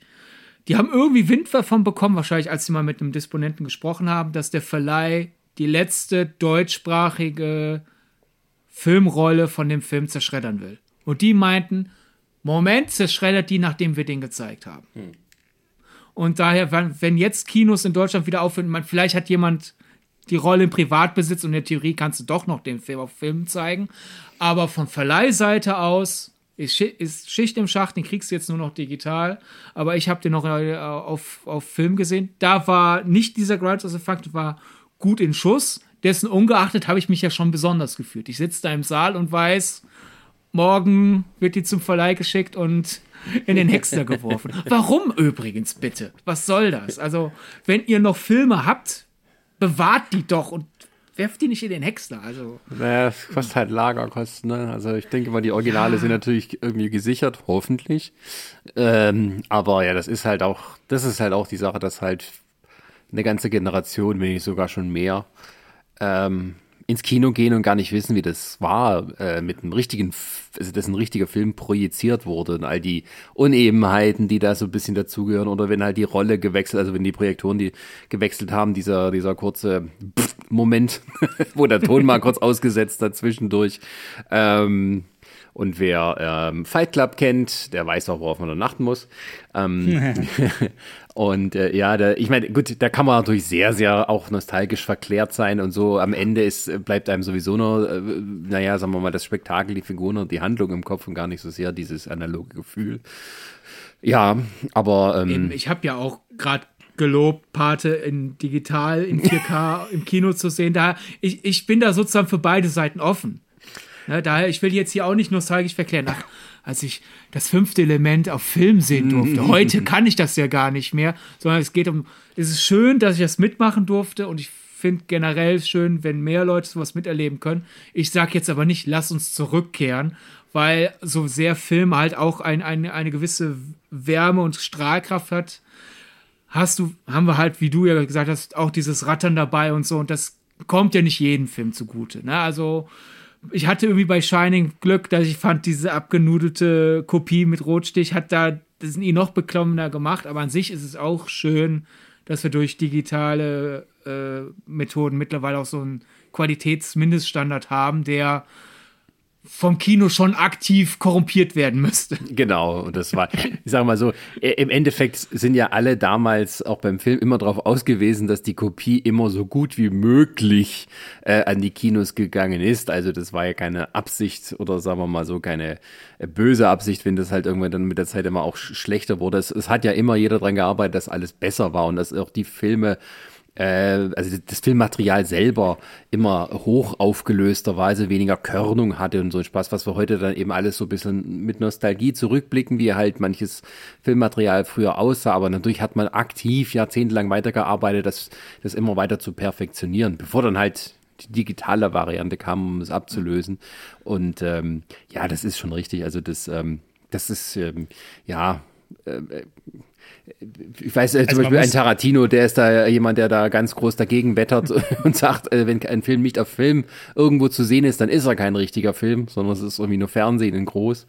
Äh, aber, aber das ich muss, ich aber so. ich muss auch sagen, ich muss auch sagen, du brauchst ja auch solche Leute, ne? Also ich meine, warum werden denn heutzutage zum Beispiel jetzt Remakes gemacht? Das liegt ja auch daran, weil man halt eben einer jüngeren äh, Zielgruppe oder ich sag mal jüngeren Leuten halt eben nochmal diese Geschichten von damals präsentieren will, ohne dass die halt im Endeffekt nochmal sich einen von mir aus Schwarz-Weiß-Film oder ähnliches halt geben müssen. So, weil das habe ich halt zum Beispiel in diesem Fach Filmwissenschaften halt eben gemerkt, viele von den jüngeren Leuten sind gar nicht bereit dazu, sich nochmal diese ganzen alten Klassiker anzugucken, weil die eben auf ihre Art doch schon anstrengend sein können. Ne? Ich merke es ja jetzt gerade auch mit den äh, James Bond-Filmen. Ich äh, hole die nämlich gerade alle auf. Und ich finde, der allererste Auftritt von, von James Bond, äh, James Bond jagt Dr. No, ich finde, das ist kein guter James Bond-Film so. Und ich weiß aber auch, dass wir in den 60ern sind. Das waren damals noch andere Heldencharaktere. Da hat Film auch noch ein bisschen anders funktioniert. Ich weiß aber zum Beispiel auch, dass ich heute keinem mehr äh, von den jüngeren Leuten halt sowas wie Akira Kurosawa-Filme irgendwie von den Schwarz-Weiß-Sachen halt äh, äh, angucken kann. Also ich meine, warum wurde denn äh, Sieben Samurai in so vielen neuen Varianten halt äh, immer wieder neu äh, verwurschtelt? Also sei es die Aus Ausgangsstory oder generell halt das, das ganze, ganze Ding weil halt eben keiner mehr Lust hat, sich diesen Schwarz-Weiß-Film anzugucken, obwohl da ja sehr viel schon eigentlich zu sehen ist, was gerade Kameratechnik angeht, was halt Spannung ist, was halt äh, Charakter, äh, also Charakterentwicklung und, und sowas halt eben ist. Ähm, aber das wollen die halt heutzutage eben nicht mehr angucken. Naja, da würde ich ein bisschen widersprechen wollen, weil äh, das sagt man eigentlich schon immer, dass halt die, die jungen Leute, die wollen keine Schwarz-Weiß-Filme sehen und so.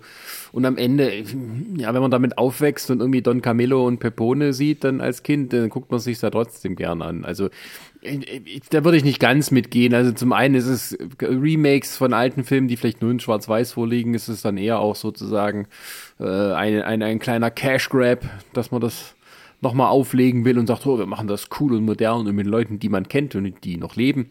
Ähm, äh, ja, das ist, äh, aber das ist genauso alt wie das Kino selbst. Also, ähm, Also zu Beginn des Tonfilms oder sagen wir mal eher in der Mitte des, äh, äh, des Tonfilms werden Leute ja auch geklagt haben, Mist, die Leute verlernen Stummfilm zu schauen. Also dieses, man verlernt das, was die, die Teile der Kulturtechnik, die älter sind als man selbst.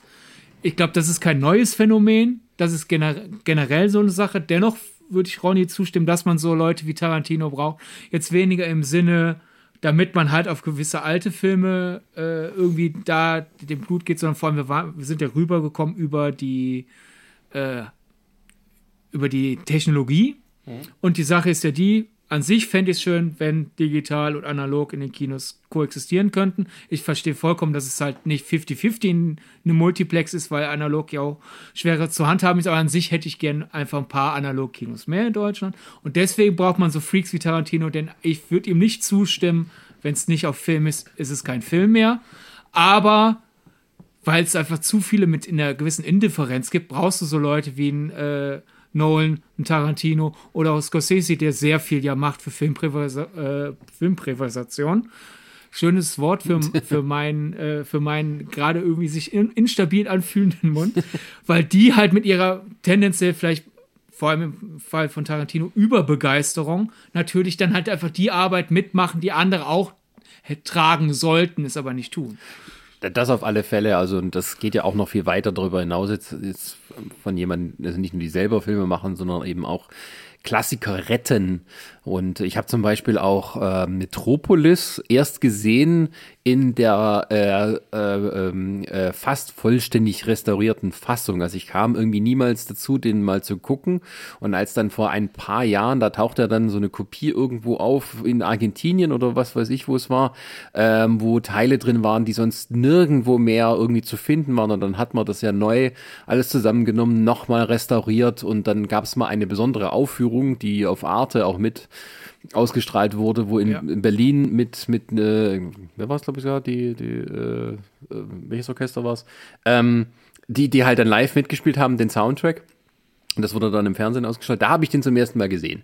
Und ähm, Wir haben ihn dann gleichzeitig zum ersten Mal gesehen. ah, Ich glaube, sofern nicht nach dem das, woran ich mich erinnere, er nochmal wieder entdeckt wurde, äh, müsste, das, müsste das auch meine erste Sichtung von Metropolis, Metropolis gewesen sein. Ja, also der war, also da gab es halt zwischendurch so, so ganz krumpelige 16 Millimeter Ausschnitte, ähm, die aber halt dann sozusagen das Bild vollständiger gemacht haben. Aber das, das ist dann irgendwie auch toll. Also, dass man, ja, dass die moderne Technik eben dort helfen kann, Filme wieder zum Leben zu erwecken, die eigentlich ja schon verloren schienen. Und ja, also. Also, hm? Gleichzeitig finde ich es dann aber auch schön, dass es dann eben Regisseure gibt, die versuchen halt die Technik weiterzuentwickeln. Ich meine, jetzt kannst du von, von James Camerons Avatar kannst du halten, was du willst, aber ich finde doch, dass er damit die Technik zumindest wieder ein bisschen mehr vorangebracht hat. So auch viele sind ja keine Freunde von diesem äh, HFR, was halt hier Peter Jackson für den Hobbit damals gemacht hat. Ich muss sagen, der erste Hobbit ist äh, tatsächlich das, glaube ich, bisher beste äh, Kinoerlebnis, was ich je hatte. Ich hatte halt das Glück, ich saß wirklich Mitte Mitte halt eben in dem Kinosaal, das heißt perfekt äh, äh äh, perfektes Sichtfeld eben auf den, auf den, äh, auf die Leinwand halt, so dass der Effekt auch super funktioniert hat. Und das hat sich für mich wirklich wie echt angefühlt. So. Also mit dem 3D und diesem HFR-Effekt äh, noch dazu. Ich habe wirklich gedacht, ich kann diesen Ork jetzt hier an den Barthaaren halt eben ziehen. Aber sieht das dann auch, also sieht es dann künstlich echt aus oder echt echt? Na, du musst dir das so vorstellen, das kommt ja, dieser HFR-Effekt kommt ja so rüber, wie als ob du so eine, so eine spanische Soap dir anguckst, halt so, ne? Also, das, das fühlt sich irgendwie so an, als ob es schon irgendwie real ist, aber du merkst irgendwie, es ist doch eine Sendung. Aber durch diesen 3D-Effekt wiederum stellst du, also hast du wirklich das Gefühl, das jetzt hier ist kein computeranimierter Charakter, mhm. das ist wirklich lebensecht okay. so. Also zumindestens wie ich es halt eben gesehen habe in diesem Moment halt. Also dieser weiße Ork, ich weiß jetzt gar nicht mehr, wie er hieß, ähm, der ist ja eigentlich komplett animiert. Der hat sich aber dadurch wirklich echt angefühlt. Also ich hätte jetzt nicht gedacht, dass das eine computeranimierte Figur halt eben ist. Okay, ja, ich, ich meine, ich wollte dafür kein extra Geld ausgeben, als ich den gesehen habe. ähm, ähm, ich, aber es ist natürlich so, wenn man 3D äh, guckt, ja, von wegen Technik, so, da hat man normalerweise bei 24 Bildern quasi immer nur 12 auf jedem Auge, wenn man so will. Mit HFR hätte man wieder die 24 Bilder. Ähm, und äh, ja, also äh, wenn man das Film mit 48 oder mehr Bildern das gucken würde ohne äh, 3D, also in 2D, dann hat man halt diesen äh, Anführungsstrichen Soap-Opera-Effekt, wo, wo es halt aussieht, eben wie, wie mit Video aufgenommen, interlaced, weil es halt so aufgenommen wurde, oder wie halt ein Computerspiel, das mit hoher Framerate läuft. Aber wenn du sagst, okay, das, das negiert sich dann wieder durch das 3D, mich würde es schon interessieren. Aber es stimmt schon, die, diese Technik da vorantreiben, das gehört ja auch zum Film dazu. Und deswegen gehen wir auch da rein. Also ich habe äh, Star Wars ähm, im Fernsehen gesehen, das erste Mal. Und als dann diese Special Edition ins Kino kam, bin ich natürlich auch reingerannt beim Premierenabend.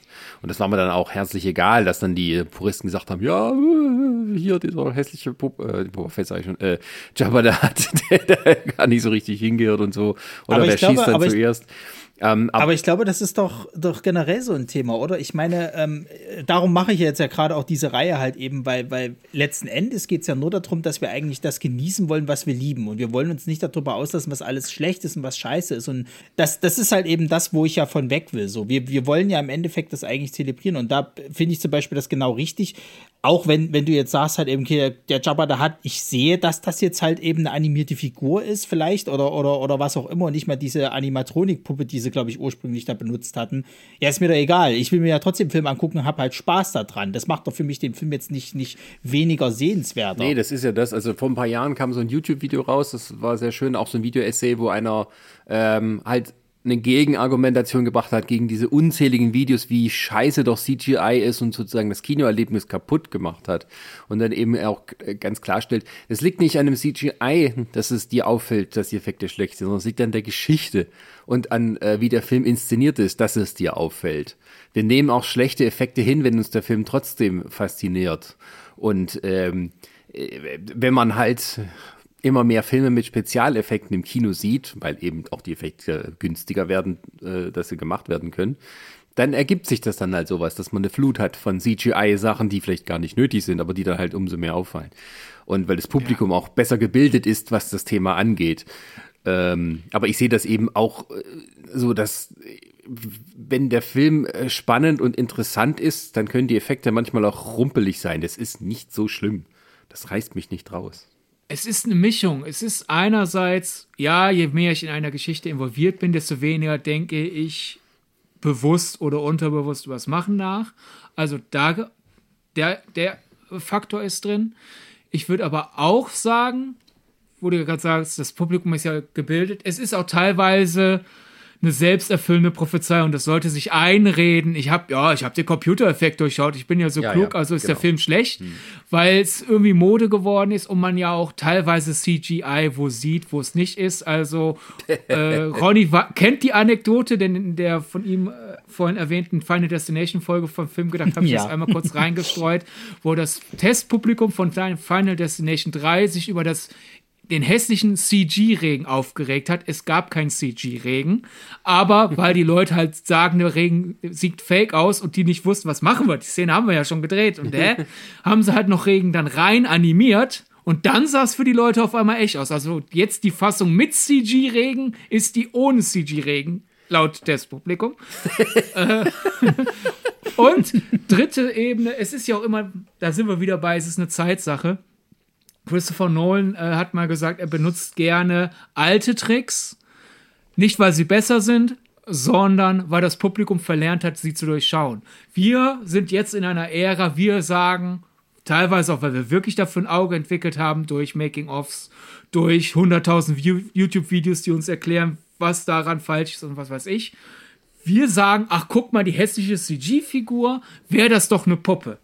Gehst du 40, 50 Jahre zurück und guckst in damals zeitgenössischen Publikumsreaktionen und Kritiken, sagen die Leute, guck mal, was für eine hässliche Puppe, warum sind das immer Puppen?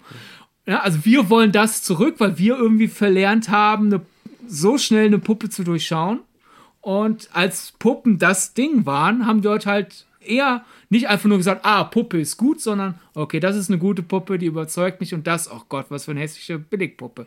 Selbes Spiel mit äh, Chroma Key, Hintergrund, Reinfügerei und äh, die gute alte Rückprojektion. Also Ronny, wenn du ja gerade dabei bist, Bond äh, dir anzuschauen, stell dich auf sehr viele Szenen ein, wo jemand gerade fährt und auf einmal steht er statisch in einem statischen Auto im Studio und da hinten wackelt eine ganz komische, schlechte Aufnahme von der, von der Straße.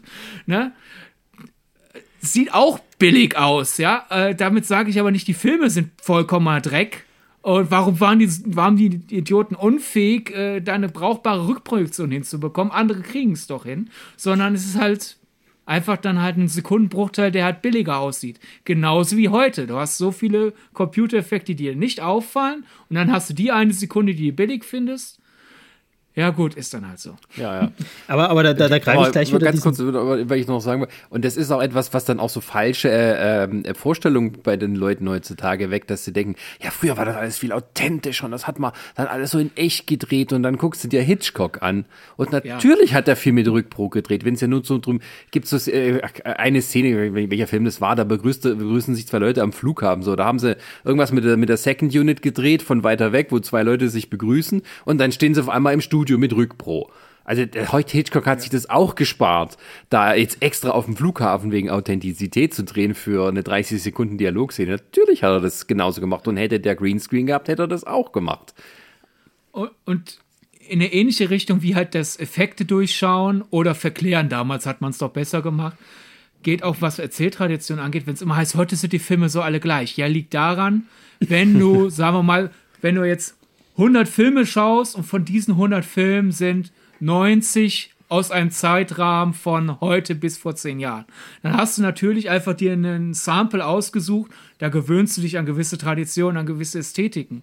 Würdest du 140er Jahre Filme nacheinander schauen, am besten auch noch aus demselben Land, also sagen wir mal 140er Jahre Hollywood-Filme, denkst am Anfang noch, ah, wie erfrischend und anders. Dann kommst du aber auch irgendwann in den, ja, ja, das äh, genau den Trick habe ich schon zehnmal gesehen diese Woche. Also es ist natürlich auch einfach immer, wir haben es eigentlich selber in der Hand, dafür zu sorgen, dass Filme sich abwechslungsreich anfühlen.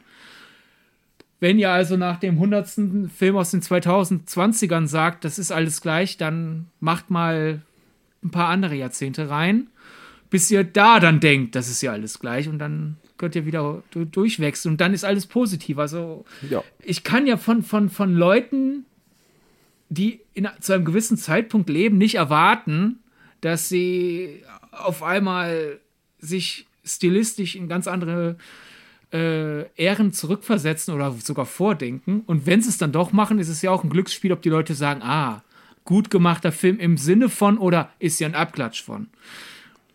Genau, und es ist, früher saßen die Leute bestimmt auch genauso da und haben gesagt, oh, schön, schon wieder eine Western, fällt denen nichts anderes ein Ja. in Hollywood.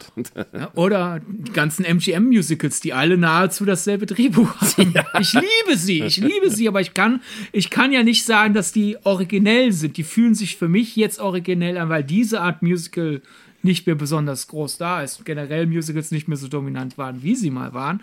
Aber äh, ja, ich kann da nicht auf, von, von der Originalität sprechen, die der Film hat, die ich vielleicht empfinde, wenn ich nach neun Monaten Pause wieder ein MGM-Musical schaue. Ist ja generell so, ne? Es ist ja immer das, mit was ist man denn eigentlich groß geworden oder aufgewachsen. So. Und ich liebe es ja, wenn, wenn äh, irgendwelche Leute, die sich halt irgendwie so auch beruflich mit Filmen auseinandersetzen, sagen, ja, die 80er, das war eh die beste Zeit. Da redet ihr aber halt dann eben wirklich nur von den großen Filmen so. Ihr habt nie äh, äh, so eine Geschichten guckt wie äh, Der Krieger und die Hexe oder, oder generell was, was wir bei den Prime-Perlen gerne mal besprechen oder eben auch jetzt bei Schläferz gezeigt wird. Also so, so gerade halt diese ganzen Abklatsche von Conan, so. Äh, oder Red Sonja oder was weiß ich nicht was. Oder irgendwelche Sci-Fi-Geschichten von Roger Corman. Ähm, das sind alles so, so Sachen, wo ich nicht glaube, dass die halt äh, die je gesehen haben, weil das müsstest du ja auch mit reinziehen. Und das, dann, dann kann ich das, finde ich das immer witzig, wenn dann halt immer kommt, okay, Hollywood fällt heute nichts mehr ein, alles ist nur noch von Disney, Marvel und, und hast du nicht gesehen, irgendwie dominiert. Ja, aber das gab es halt schon immer in irgendeiner Form. Es gab die Westernzeit, es gab eben die Zeit, wo viel so diese, diese Krimis eben oder, oder, oder äh, Spionagesachen halt waren. Es gab die Musicalzeit, es gab auch die große Zeit des Zeichentricks und des Cartoons und so weiter und so fort. Das ist alles natürlich im Endeffekt so. Und es geht ja eigentlich nur darum, um eine gute Zeit im Kino zu haben. So. Und wenn ich es verlernt habe, äh, mich jetzt zum Beispiel auch von einem Spektakel wie jetzt Fast and the Furious, weil da gibt es gewisse Punkte, die sind halt einfach der Unterhaltung geschuldet. So. Natürlich ist das alles Quatsch. Natürlich ist, ist Vin Diesel nicht der Obermacker und hast du nicht gesehen, aber ich gucke mir das gerne an, wenn Vin Diesel und The Rock sich durch eine Mauer prügeln, weil ich das halt auch schon immer geil fand, wie sich halt, äh, äh, sag mal schnell, ähm, Bruce Willis durch ein äh, Hochhaus halt ballert, obwohl natürlich jeder weiß, dass das ein normaler Mensch wahrscheinlich nicht überleben würde ab einem bestimmten Punkt. Spätestens, wenn er seine, seine Füße irgendwie an die Glasscherben aufreizt. Ich, hab- ich habe mich ja vorbereitet, äh, in gewisser Weise. Ich habe hier nämlich ein Buch ähm, rumliegen, die kleine Enzyklopädie Film, erschien 1966 im VEB Bibliographisches Institut Leipzig. Also ein DDR-Filmlexikon.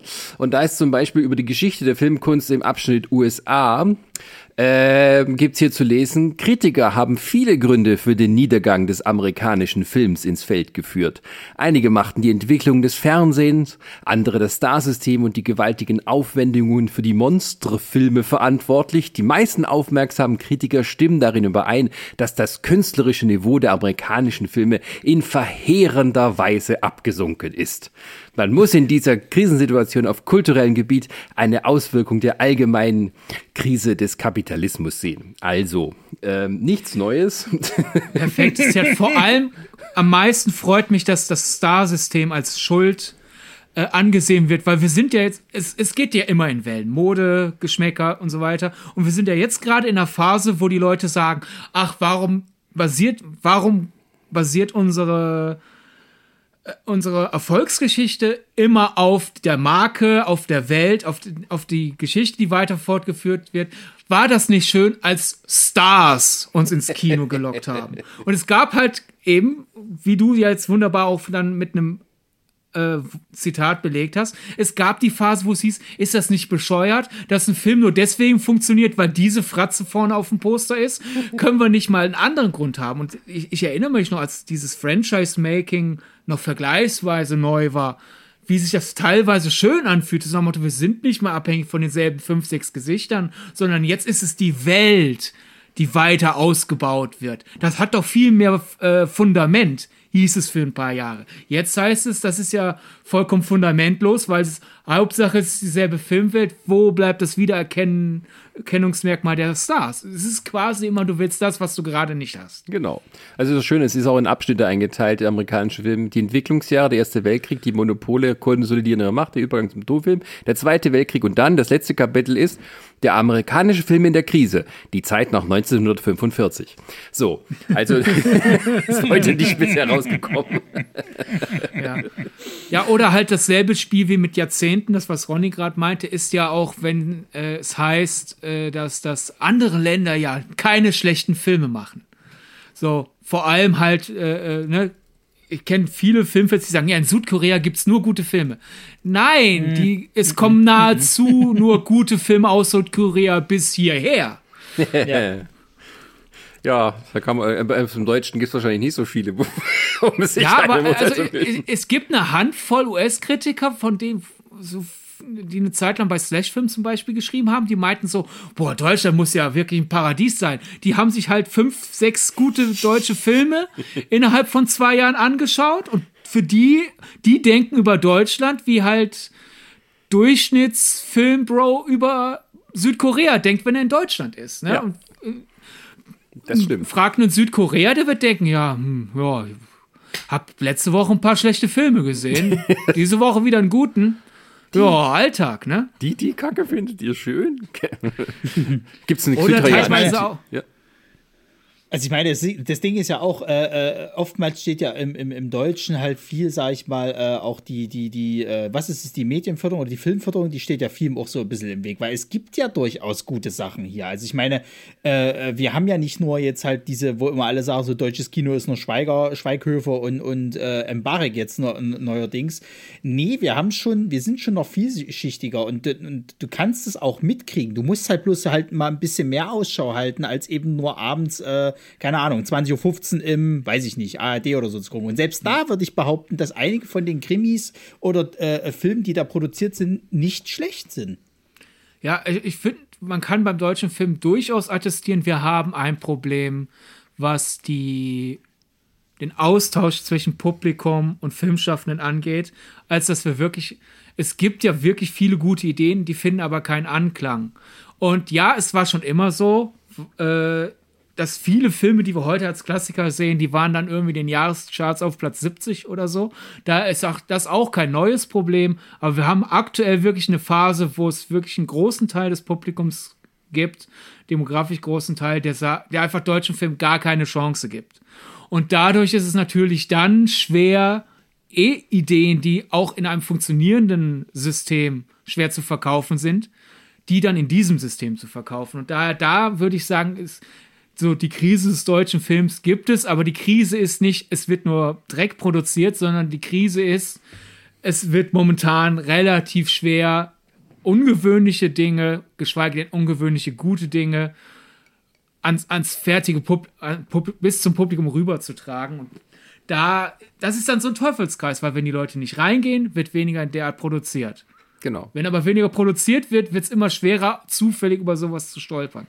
Ja, aber ja, es, es, das Publikum hat es in der Hand. Ja, und, aber die Ideen und sagen wir, die Leute sind ja auch da. Also gerade wenn man sieht, was gerade bei den Streamern, die ja auch im, aus Gesetzesgründen auf europäische und auch deutsche Produktion ähm, setzen müssen, die tatsächlich auch gute kreative Leute finden, die äh, gute Serien oder äh, Filme, halt dann für Netflix zum Beispiel, äh, hinkriegen, die tatsächlich ihrem, ihren Niveauvorstellungen entsprechen, die sie dann auch vergleichbar machen mit anderen Filmen, die ähm, äh, dort laufen. Und ähm, das ist aber auch so, da hat man gehofft, dass da vielleicht noch mehr kommt, dass das so ein kleiner Befreiungsschlag wird für, für Leute, die eben gute, außergewöhnliche Ideen haben und da eben keine Filmförderung, geschweige denn irgendeinen Sender dafür interessieren können, das da umzusetzen. Also Burak Daktigin hat mal die Story erzählt, dass er ein äh, Konzept einem deutschen Privatsender angeboten hat und das dann abgelehnt wurde mit dem Hinweis, das ist zu lustig für das deutsche Publikum. Das können wir nicht bringen. Und äh, ja, ähm, also äh, das ist leider jetzt nicht so in dem Umfang passiert. Ähm, also es gibt so ein paar Highlights, ne, wie Dark oder wie, wie diese Barbaren habe ich nicht gesehen, aber das sollte zum Beispiel auch nicht schlecht sein. Ähm, aber da wünscht man sich, dass da auch vielleicht ein bisschen mehr rüberkommt. Also im Moment ist es im, im deutschen Kino gerade schwer da ähm, ja äh, auch eine große Liebe zu entwickeln, weil man hat eben ja viel so Elias Mbarek läuft der Liebe nach und der Till Schweiger sowieso. ähm, dazwischen gibt's noch was Gutes, ähm, aber dann eben sieht man, also klar, exemplarisch war es eben, dass irgendwie das beim letzten deutschen Filmpreis, dass eben ein Film hier lieber Thomas, der irgendwie 50, 60.000 Besucher hatte, dann der Abräumer war an dem Abend.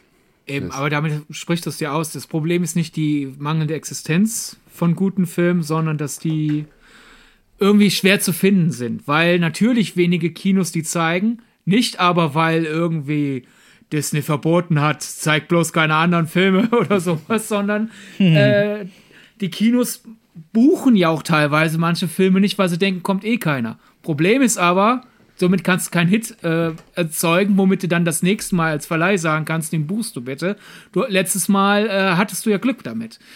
Und ja, Na, daher, äh, man hat es mit der Karte in der Hand. Einfach, wenn, wenn, man sieht es jetzt zum Beispiel aktuell in den USA, wo einige gesagt haben, everything, oder was heißt aktuell? Dieses Jahr aktuell, mhm. nicht jetzt gerade aktuell, wo einige Angst hatten, dass Everything Everywhere All at Once floppen wird, weil schwer zu verkaufendes äh, Konzept. Und würde ich mal sagen, wenn Michael Jo der dem Publikum bekannteste Name ist, hast du halt, sobald du aus einem gewissen Filmnerdtum raussteigst, auch schon Probleme. Was ist es geworden? Der erfolgreichste A24-Film von allen bisher.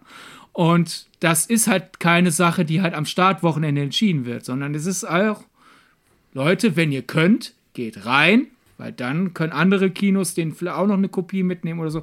Wir hatten das in Deutschland ja vor einiger Zeit mit ziemlich beste Freunde. Ich bin jetzt nicht der größte Fan von dem Film, aber dafür, dass das ja einer der größten Hits überhaupt in Deutschland ist, muss man ja nochmal bedenken, der ist auch klein gestartet. Ja. Aber der lief und lief und lief und lief, sodass immer mehr Kinos gesagt haben, ja, geil, will ich auch. Und sowas, so einen Befreiungsschlag, weil wir hatten dann ja ziemlich beste Freunde, eine Zeit, wo deutlich mehr französische Filme in größerer Form nach Deutschland importiert wurden, also mit breiterem Start als vorher. Und deswegen, wir bräuchten eigentlich noch mal einen ziemlich beste Freunde-Fall in Deutschland, der nicht Schweiger Daktekin Schweighöfer ist. Ja, oder eben sowas, wie wir es äh, damals hatten mit äh, Lola Rent als der rauskam und sich dann eben auch so sein Publikum nach und nach gebildet, weil, weil er halt wirklich, der war halt cool. Und das war eben auch nicht so super beworben, dass man sagt, das, den müsst ihr jetzt toll finden, sondern der hat sein Publikum gefunden, weil er eben für sich stand und gut war. Und da gab es tatsächlich auch so eine kleine Welle von äh, außergewöhnlicheren deutschen Filmen danach. Also da hatte man tatsächlich auch ein bisschen äh, das Risiko in Kauf genommen, etwas anderes zu machen, als was es bis dahin so als der übliche Kassenschlager galt, zumindest aus, aus deutscher Sicht, aber es war, glaube ich, Ende der 90er sowieso ziemliche tote Hose, was Deutschland anging. Ähm, und da, gut, da war auch Schweiger mit dabei, das muss man ihm gut halten. Ne? Ähm, ähm, und ähm, ja, äh, aber das ist dann irgendwann auch wieder perdu gegangen und jetzt sind wir halt mehr in der Phase, wir ähm, machen Remakes von französischen Filmen. Hm. Naja, also ich meine, es gab ja, es gab ja damals diesen Nachtmar, ne? Der war ja doch tatsächlich so ein kleiner Geheimtipp, der, der äh, hätte größer werden können. Das Ding war halt an der ganzen Sache, ähm, da hatten auch die Amerikaner tatsächlich bei dem Regisseur nach den, den Rechten angefragt, weil sie es halt eben äh, äh für ihren Markt halt nochmal machen wollten. Und der hat halt damals abgelehnt so. Und der hatte aber immer im Kopf, dass der gerne mal eine Art von Trilogie machen wollte, die thematisch zusammenpasst. Also es sollten jetzt nicht dieselben Charaktere mal auftreten, aber es soll immer quasi wieder äh, so dieses, mit diesen, ähm, ja, äh, wie, wie hat er das genannt? Ähm, ich glaube, der Nachbar sollte der Beginn sein, also quasi die Geburt bis hin dann irgendwie dann zum Erwachsenwerden, so immer wieder mit irgendwelchen obskuren Geschichten. Und ähm, der hat bis heute leider nur den Nachtmahl halt gemacht. So. Also die, die vor, äh, folgenden Projekte sind nie entstanden, weil, wahrscheinlich, weil er weder Geldgeber dafür gefunden hatte noch sonst irgendwas. Und höchstwahrscheinlich wurde ihm das auch so ein bisschen kaputt gemacht, weil er halt eben diese Rechte nicht verkaufen wollte. Das heißt, die Aufmerksamkeit blieb auch recht klein und der Film ist dann eigentlich durch diesen Anfangsbass, den er noch hatte, relativ schnell dann wieder kalt geworden so und dann hat kein Schwein mehr von dem geredet.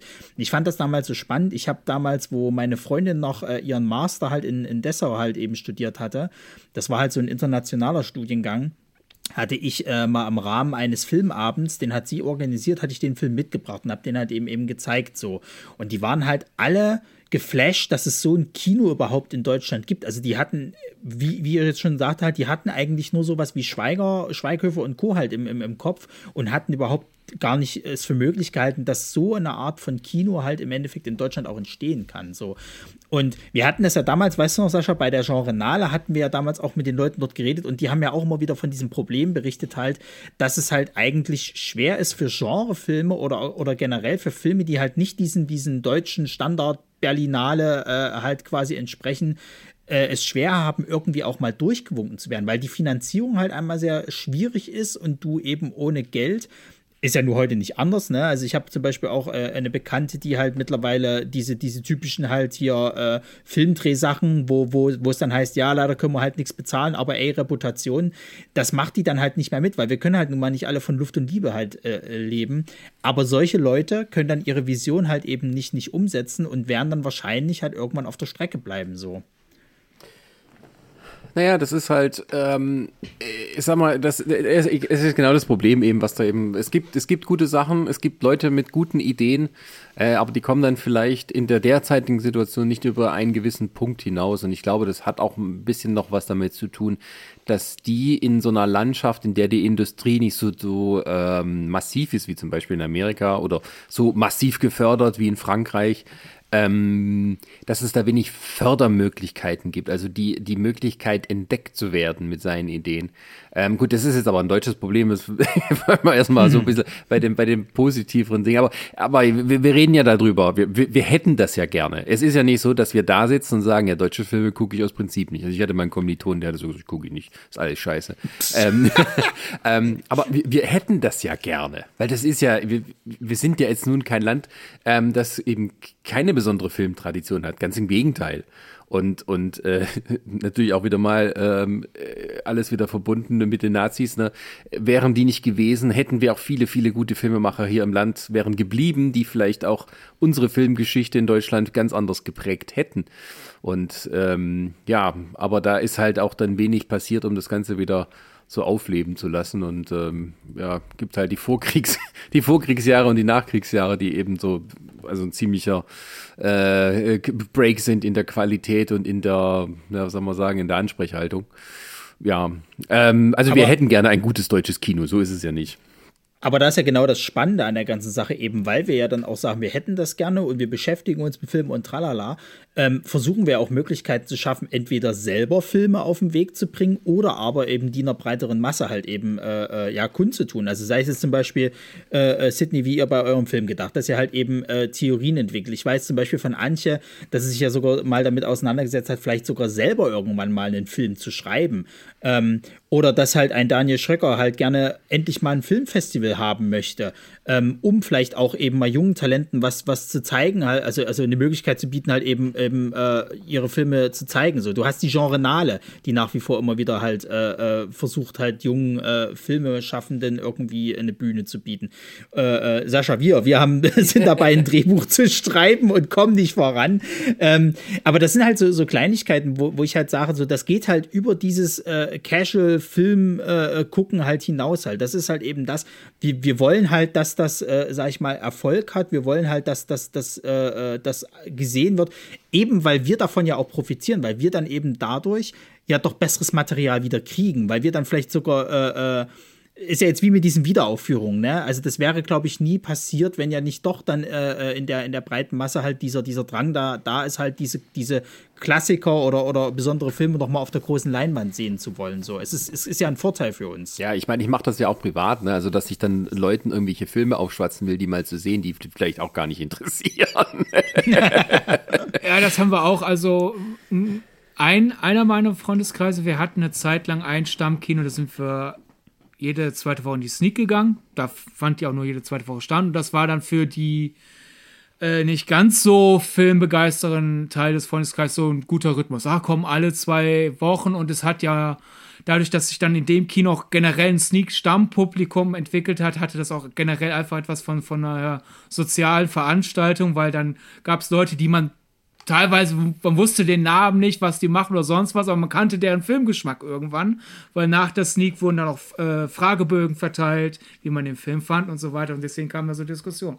Dann hat das Kino aber leider zugemacht, damit fiel die Sneak weg und dann war von der Film desinteressiertesten Person aus diesem Kreis der Vorschlag, Sydney, wollen wir da nicht eine Sneak bei dir machen? Du zeigst uns jede zweite Woche einen Film, sagst aber vorher nicht, was es wird.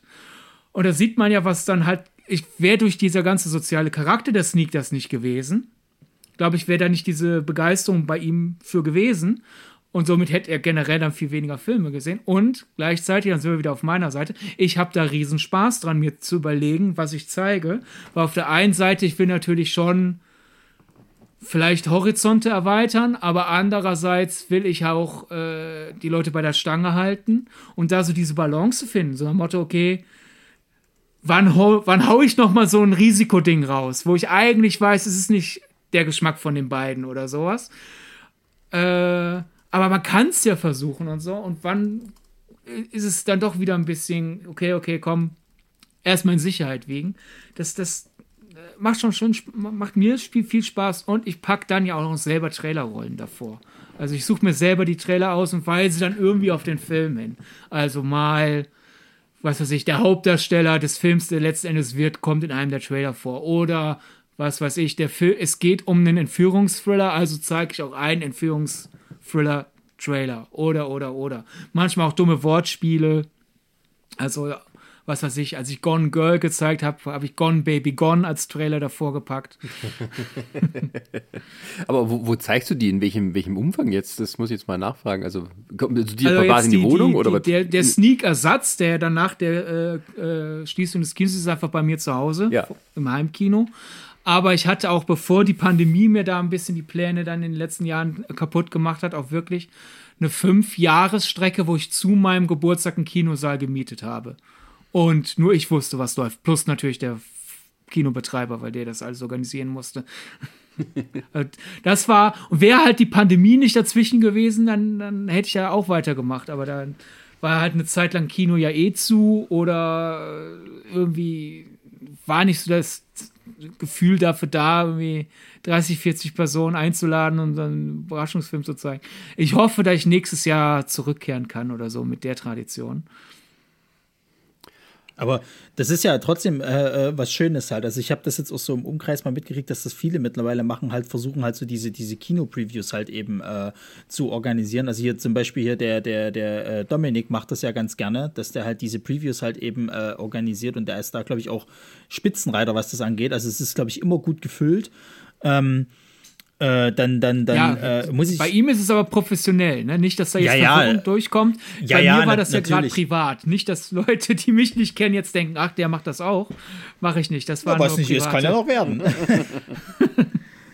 Ja, aber ich meine, also es ist, es ist ja auch so eine Freude, wenn du jemanden halt einen Film zeigst, den du vielleicht selber ganz gut findest und so, und derjenige äh, äh wie so Augen öffnen quasi halt liebt den halt äh, selber dann abgöttisch. Also ich weiß zum Beispiel, ich habe damals, ähm, bevor, äh, äh, also ich liebe halt äh, äh, Reven's Drive. So, ich finde diesen Film, das ist für mich eigentlich ein Meisterwerk. So, ähm, und ich habe den dann irgendwann mal meiner besten Freundin empfohlen und, und, und sie hat ihn dann irgendwann mal geguckt und die war auch hin und weg so. Das ist, war wie so eine Offenbarung für sie halt so. Und ich liebe das dann halt eben auch, wenn du den Leuten dann sozusagen, du fixst die für einen Film an und dann teilen die diese Begeisterung halt einfach so. Und dann kann man anfangen, sich auch in Theorien zu verstricken. Ne? Also im Endeffekt eigentlich genau das, was, was ihr mit eurem Filmgedacht-Podcast eigentlich macht. Du, du, du fängst dann sozusagen an, vielleicht noch mal was zu zerdenken oder vielleicht irgendwelche Theorien äh, dazu zu lesen oder wie haben sie denn das jetzt gerade gemacht und so. Und das ist ja, glaube ich, das, Sascha, was du auch am Anfang meinst, so sich dann, dann über diesen Film halt unterhalten zu können. So. Und, und, und gerade mit diesen Previews finde ich das halt eben eben super, solche Vorführungen halt zu machen und dann vielleicht im Nachhinein noch über diesen Film reden zu wollen. Also wir hatten das ja damals, hatten das ja auch über, überlegt gehabt, das zu machen. Wir zeigen halt bei diesem Filmfestival jetzt halt Film XY und danach gibt es vielleicht noch mal eine kleine Diskussionsrunde zu irgendwelchen lustigen Facts oder keine Ahnung. Äh, Gerhard hat den Film zum ersten Mal gesehen, was hält er denn davon, so nach dem Motto? Hm. Naja, ich meine, am Ende ist es ja so, dass ähm, Film immer äh, so eins von diesen, äh, von den Kunstformen ist, die eigentlich einen sozialen Charakter haben. Und ähm, was halt, hm, wie sagen wir das? Also man hat es fast nur eigentlich bei Konzerten und sonst eigentlich ziemlich wenig äh, bei, bei, anderen Kunstformen, die immer so sehr, ja, nur persönlich auf einen wirkt und ähm, Theater noch. Ja, Theater, genau. Und ähm, das, das ist halt dieser, dieser soziale Charakter, dieses Verbindende, auch wenn man gar nicht sozusagen selber im, äh, in einem Raum war und das gesehen hat. Ähm, also, dass man auch darüber redet und dass man äh, das nochmal gucken kann und so. Also, und ähm, weil Film ist halt die bestimmte Kunstform vom 20. Jahrhundert. Und das ist halt etwas, was uns alle so prägt, eben, ähm, dass wir gar nicht drüber nachdenken, dass es auch anders sein könnte. Also Film hat auch verschiedene Formen, die halt, es wird immer gerne natürlich auch vom Ende des Films gesprochen, jetzt da die Leute auch immer mehr TikTok gucken und sowas. Aber, ähm, also halt, oder andere Sachen, also auch als YouTube aufkam, hat man schon da vom Ende des Films gesprochen. Ja, wie Aber, du das schon sagtest, äh, als das Fernsehen aufkam, war das Kino schon tot. Also ja. letzten Endes ähm, alles halb so wild. ja. Sozusagen, es ist nicht das Sterben des Kinos, der als, als Kulturtechnik das mir Sorge macht, sondern das Ki Sterben einzelner Kinos als aktiver Ort, weil halt natürlich, wer außerhalb eines Ballungsraums äh, stirbt, wenn das lokale Kino weg ist, einfach weniger Chancen hat, ins Kino zu gehen. Das ja. ist eine Sorge. Äh, wenn Leute halt sagen, über Kinosterben reden, sollte es, finde ich, darum gehen, weil wenn Leute sagen, Kinosterben gibt es gar nicht, verharmlost man dieses Problem. Und gleichzeitig, wenn Leute aus dem Sterben einzelner Kinos direkt das Sterben der Kulturtechnik machen, dann übertreiben sie.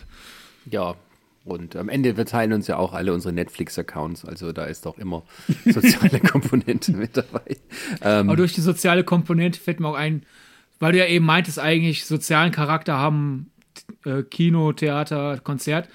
Einfach der Vollständigkeit halber, weil ich zum Beispiel auch Freunde habe, die stärker äh, in der Kunstfotografie äh, begeistert sind oder sogar selber tätig.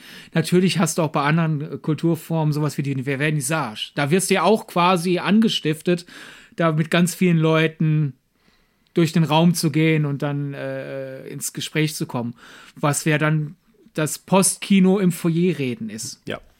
Ja, ja. Aber ich sage auch immer, ähm, gerade, also dieser soziale Charakter ist auch etwas, was halt äh, unbedingt dazugehört. Also ich gucke äh, gerne Filme in der in der Pressevorführung, ähm, weil es ein kleines bisschen ruhiger ist, aber auf der anderen Seite ist das natürlich auch, ja, also man hat, man hat, man läufig die Gefahr, irgendwelche Arschlöcher zu treffen, die halt einem den Film ja, versauen ja. können. Ja, ja, ja. ja. Aber nicht so hohe Gefahr, aber auf der anderen Seite dieses drumherum Leben, dass die Leute irgendwie alle gleichzeitig lachen oder dass sie vielleicht lachen an der Stelle, wo du niemals lachen würdest, aber wo es halt so bestimmte Reaktionen gibt, das fehlt dann halt natürlich und das, das gehört dann bei einem Film dazu. Und wenn man irgendwie der Einzige ist, der irgendwie bei einer Stelle laut auflacht, in der Presseverführung, kommt man sich halt komisch vor.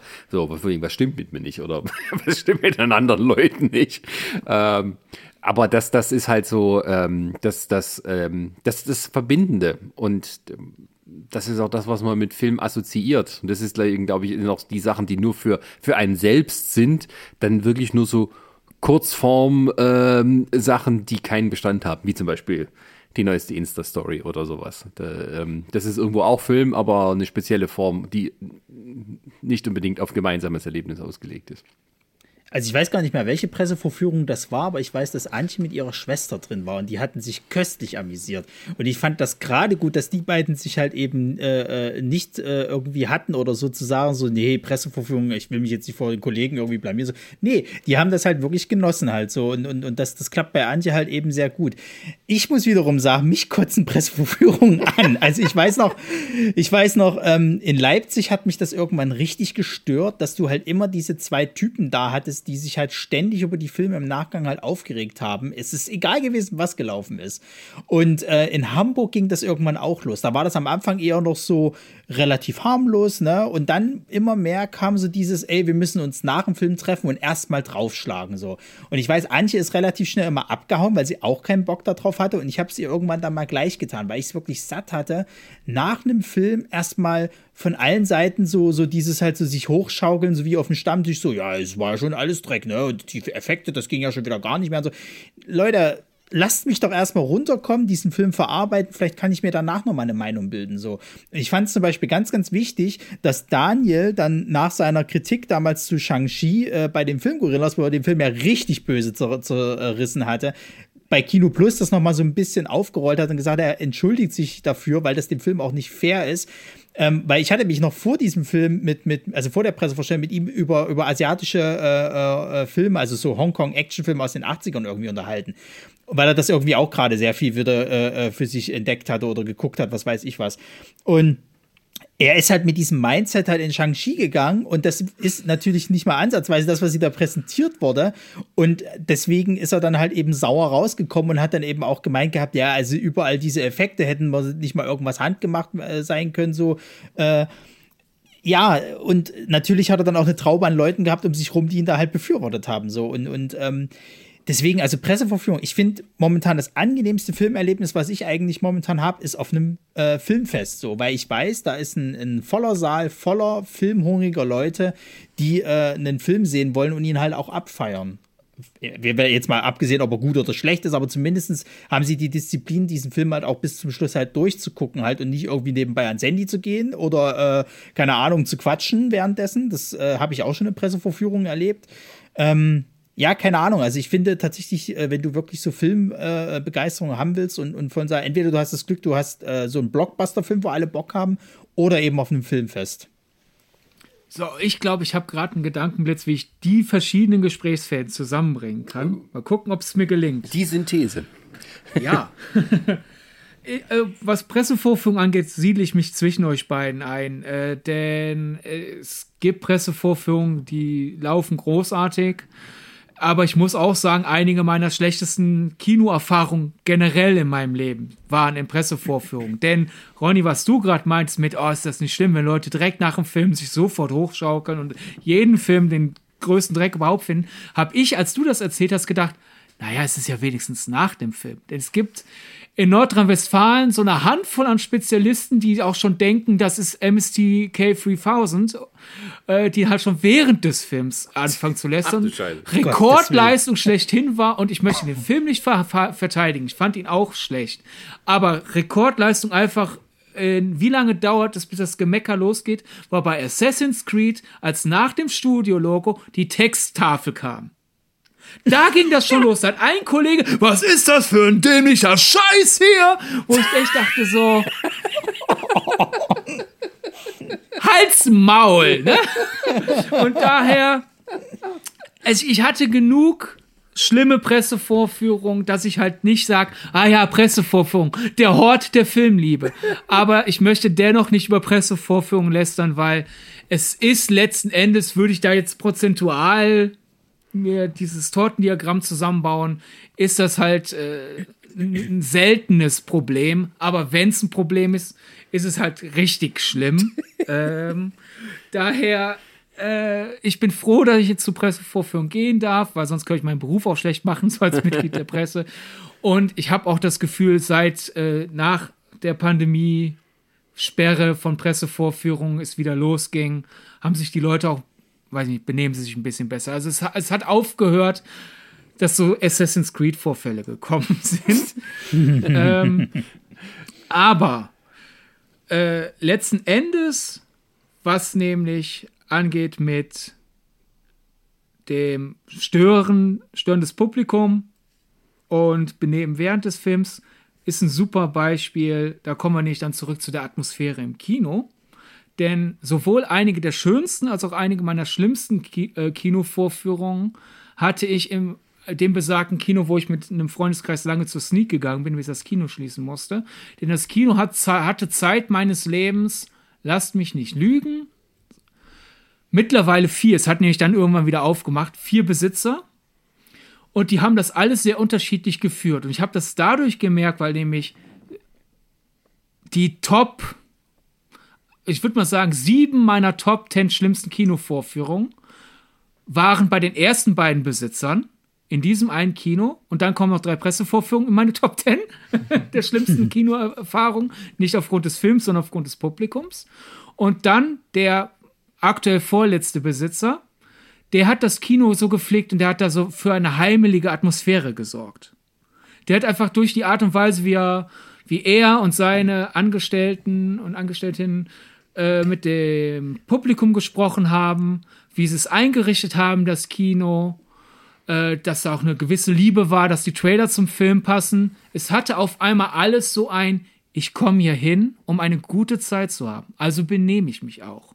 Und halt diese Top, diese sieben Top Ten äh, Horrorvorstellungen, das war, da war das einfach Kinobetrieb nach Motto, ja, ich, das ist mein Job, hier die Leute reinschleusen und wieder rausschleusen. Und da sind wir dann, glaube ich, wieder bei dem kollektiven Faktor und halt auch bei, wenn man Film liebt oder wenigstens respektiert, haben alle mehr davon, als wenn man halt direkt draufhaut. Ja. Zum Beispiel während des Films schon. Haltet's Maul, Leute. ja, Das allerdings. ist nochmal eine ganz andere, äh, äh, was ganz anderes, als wenn Leute einfach nur sich mit was anderem beschäftigen. Also das tatsächlich aktiv gegen den Film Und vor allem halt, wie gesagt, in der Pressevorführung, also rein brüllendes, zahlendes Publikum, bringt mich ja schon äh, zur Weißglut, weil ich denke, du hast auch bezahlt. Du, du verschwendest dein und mein Geld. Was soll der Dreck? Aber du bist da gerade beruflich. Du bist da hier, um nachher einen Text zuzuschreiben. Und du weißt, dass alle anderen um dich herum auch da aus diesem Grund hier sind. Und du fängst schon an, wegen der Texttafel laut die Leinwand anzubrüllen. Jetzt muss ich doch mal Assassin's Creed gucken. Ähm, Also, also ich erinnere, also ich erinnere nur an die, an die das war keine Pressevorführung, das war tatsächlich ein normal, normaler äh, äh, Kinogang, aber da haben sie gezeigt hier äh, der Haus der Jack Bild.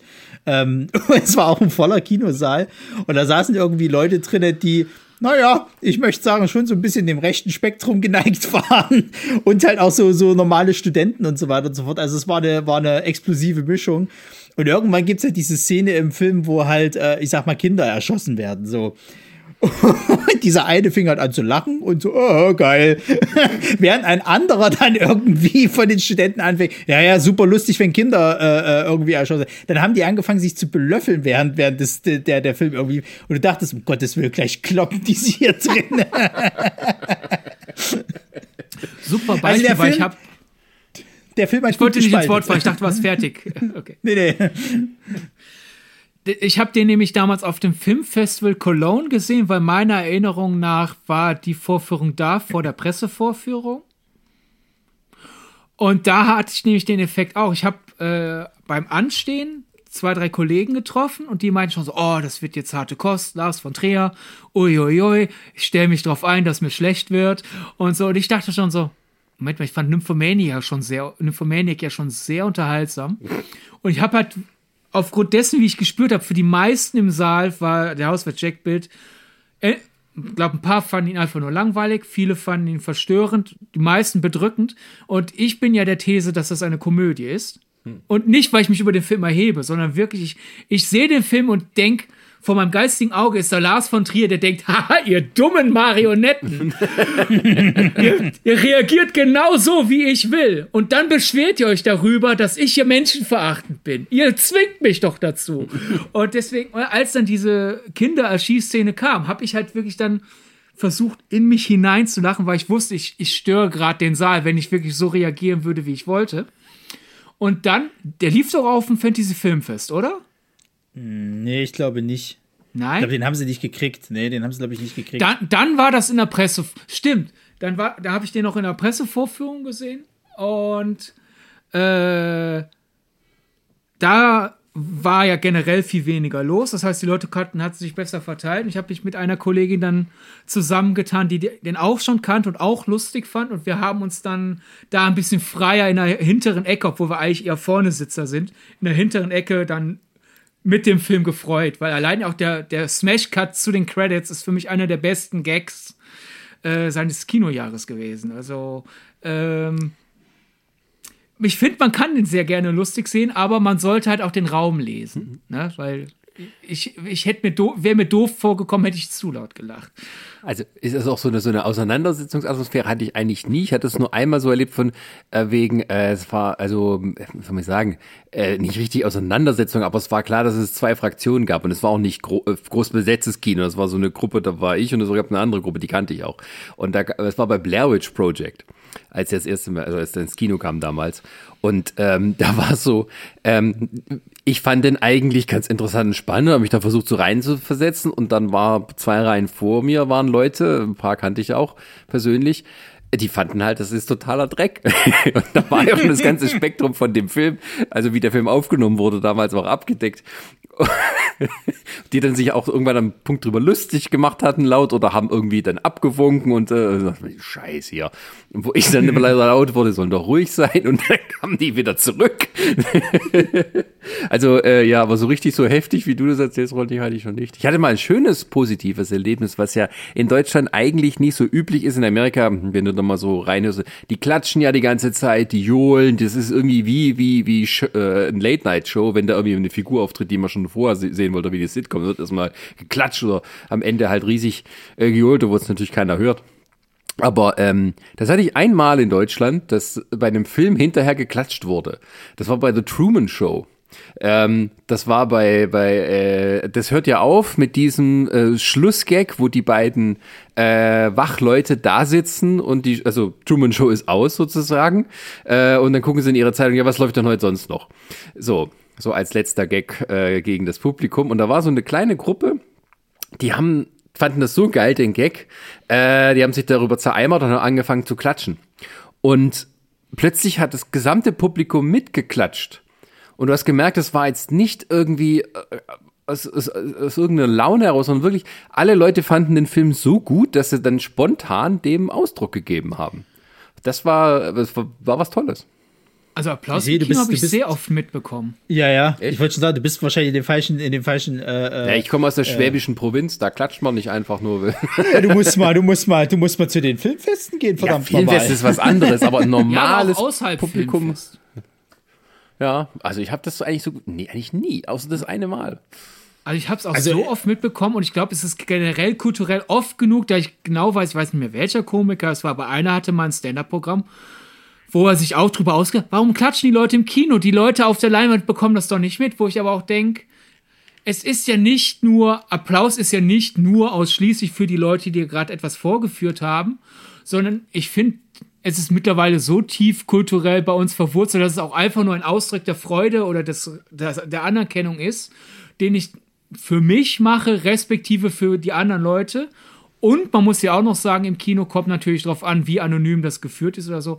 Es gibt ja schon Kinos, wo ich mir einbilde, zum Beispiel, ich habe das oft mitbekommen, in dem vor wer weiß wie vielen Minuten besagten Studentenkino. Da wurde, wenn ein Film gut war, applaudiert, weil dann die Leute, die ja den äh, entschieden haben, dass der Film läuft, sind ja anwesend. Also applaudiere ich denen für die gute Leistung, mhm. dass die einen guten Film ausgewählt haben.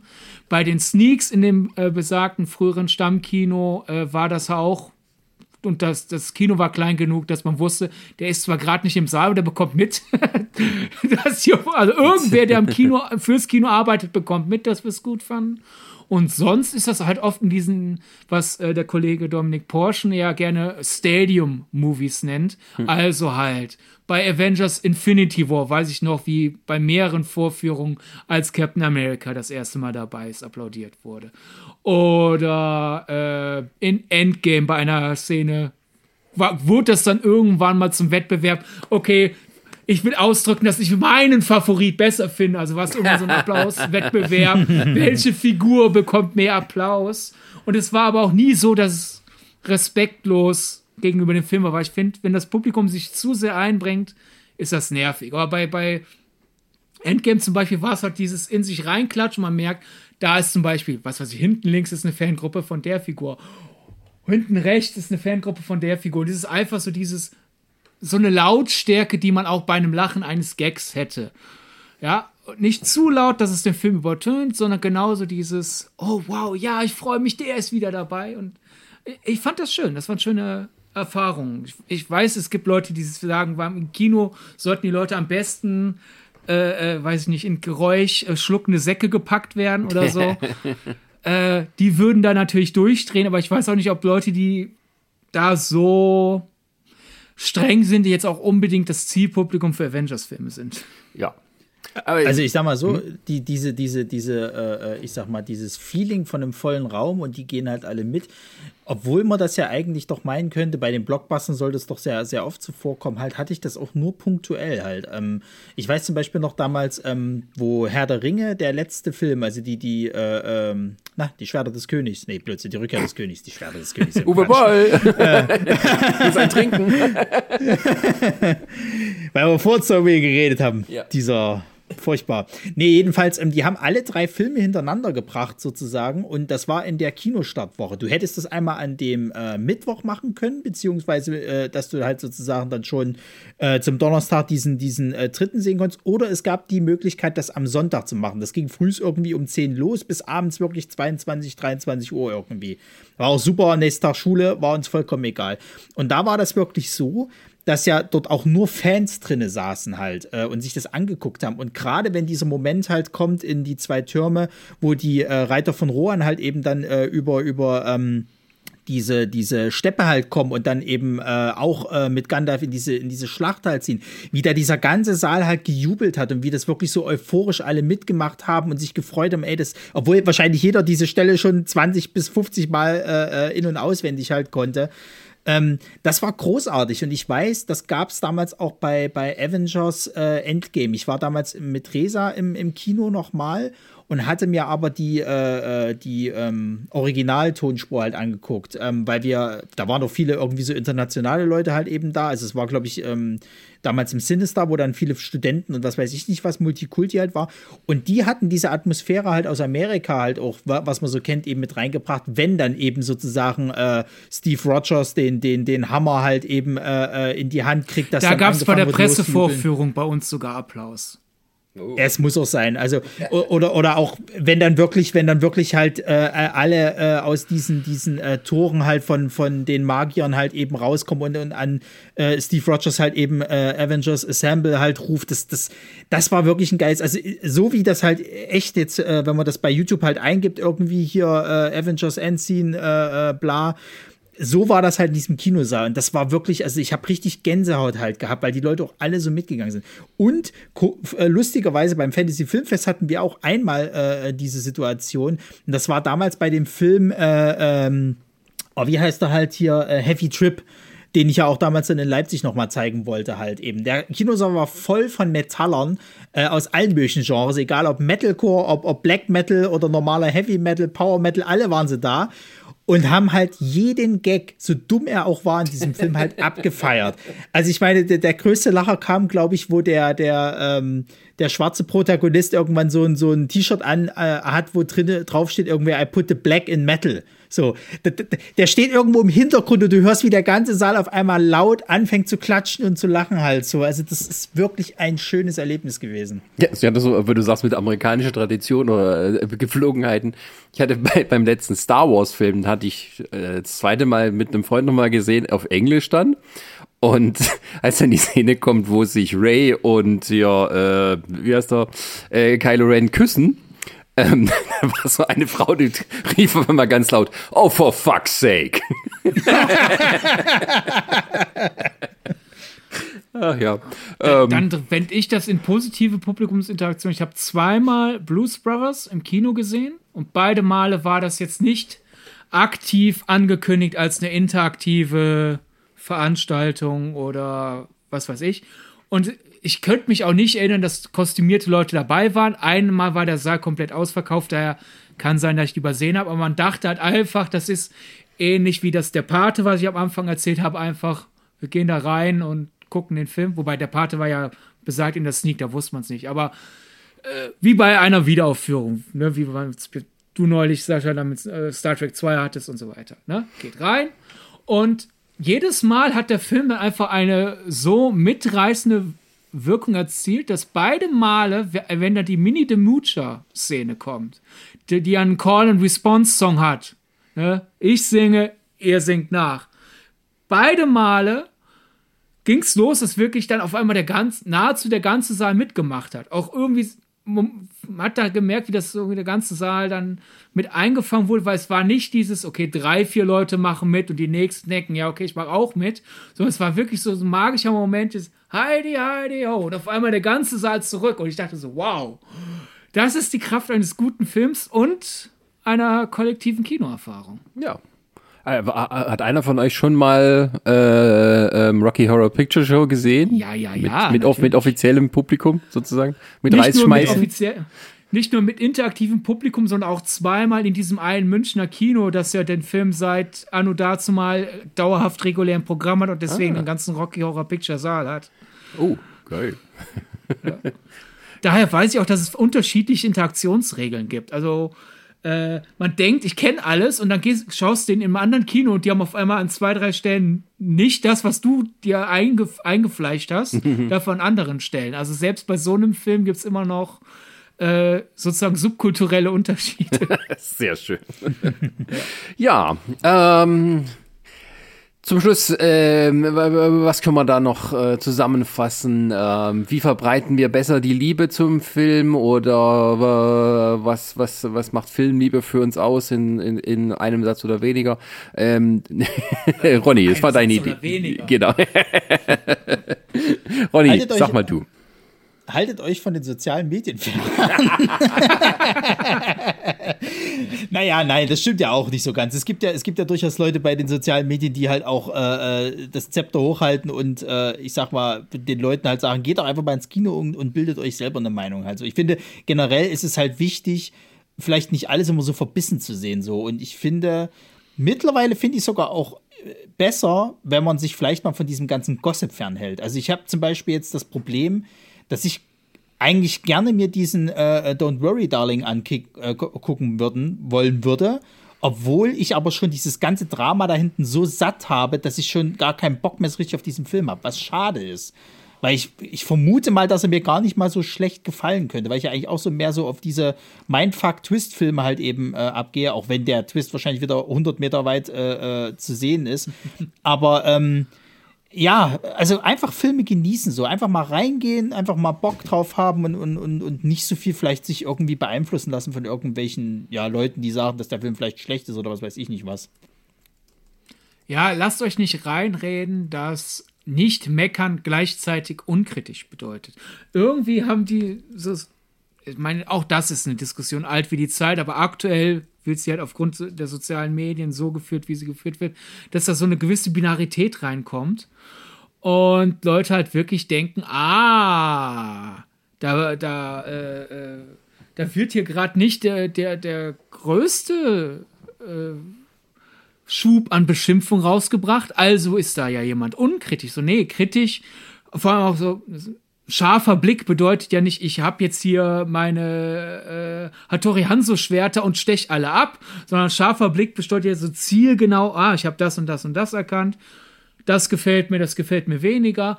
Ein ausgewogenes Urteil ist meistens eigentlich das viel schärfere als das stumpfe einmal mit dem platten Hammer draufgehauen. Daher lasst euch nicht einreden, ihr müsst immer die spitzeste Meinung haben.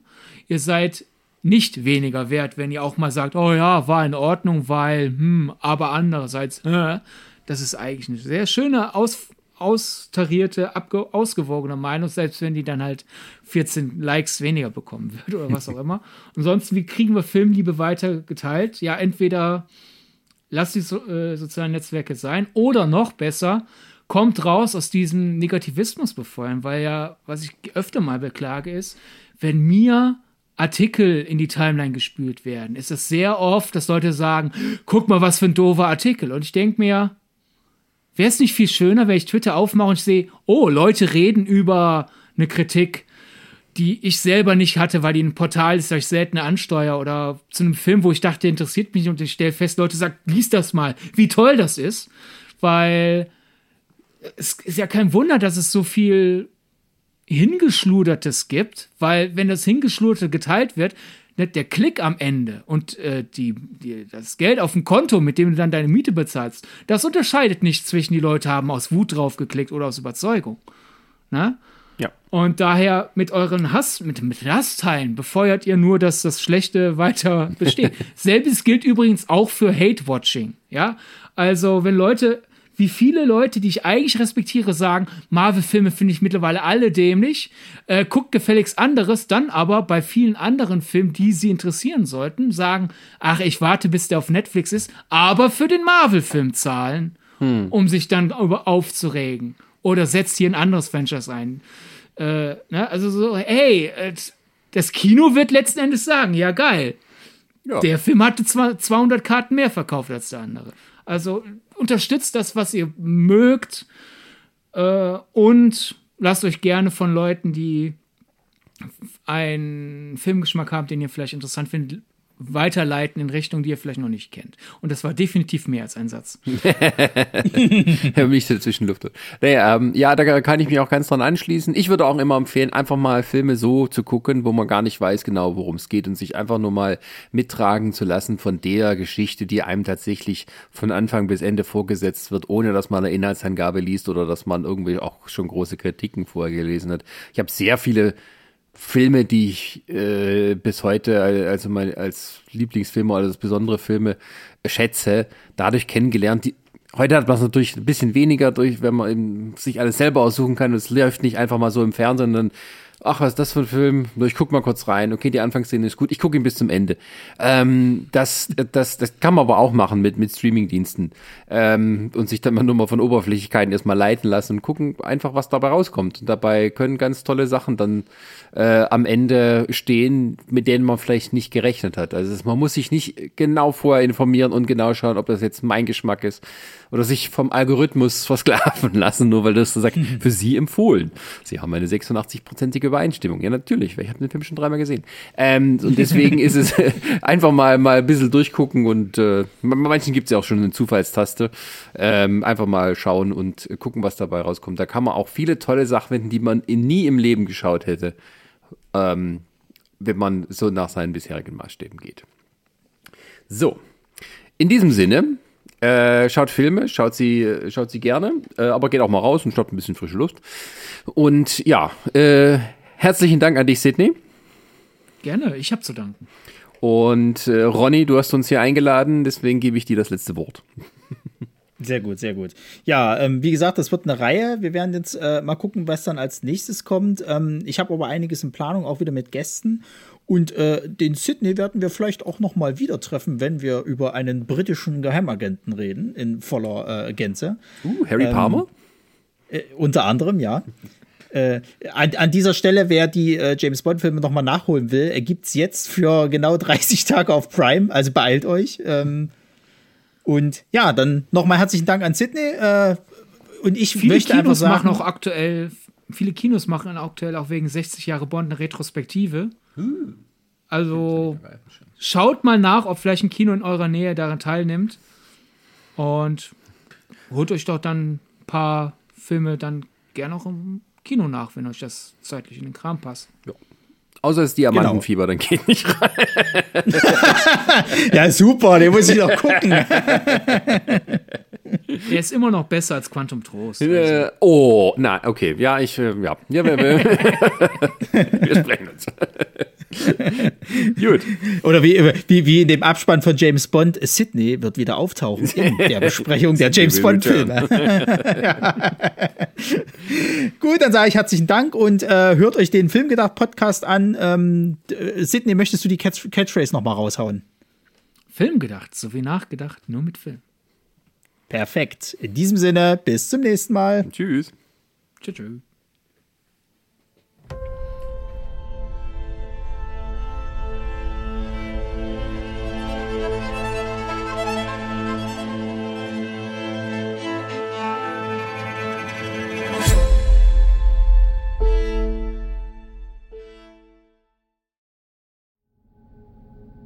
Eine Lamare Audioproduktion.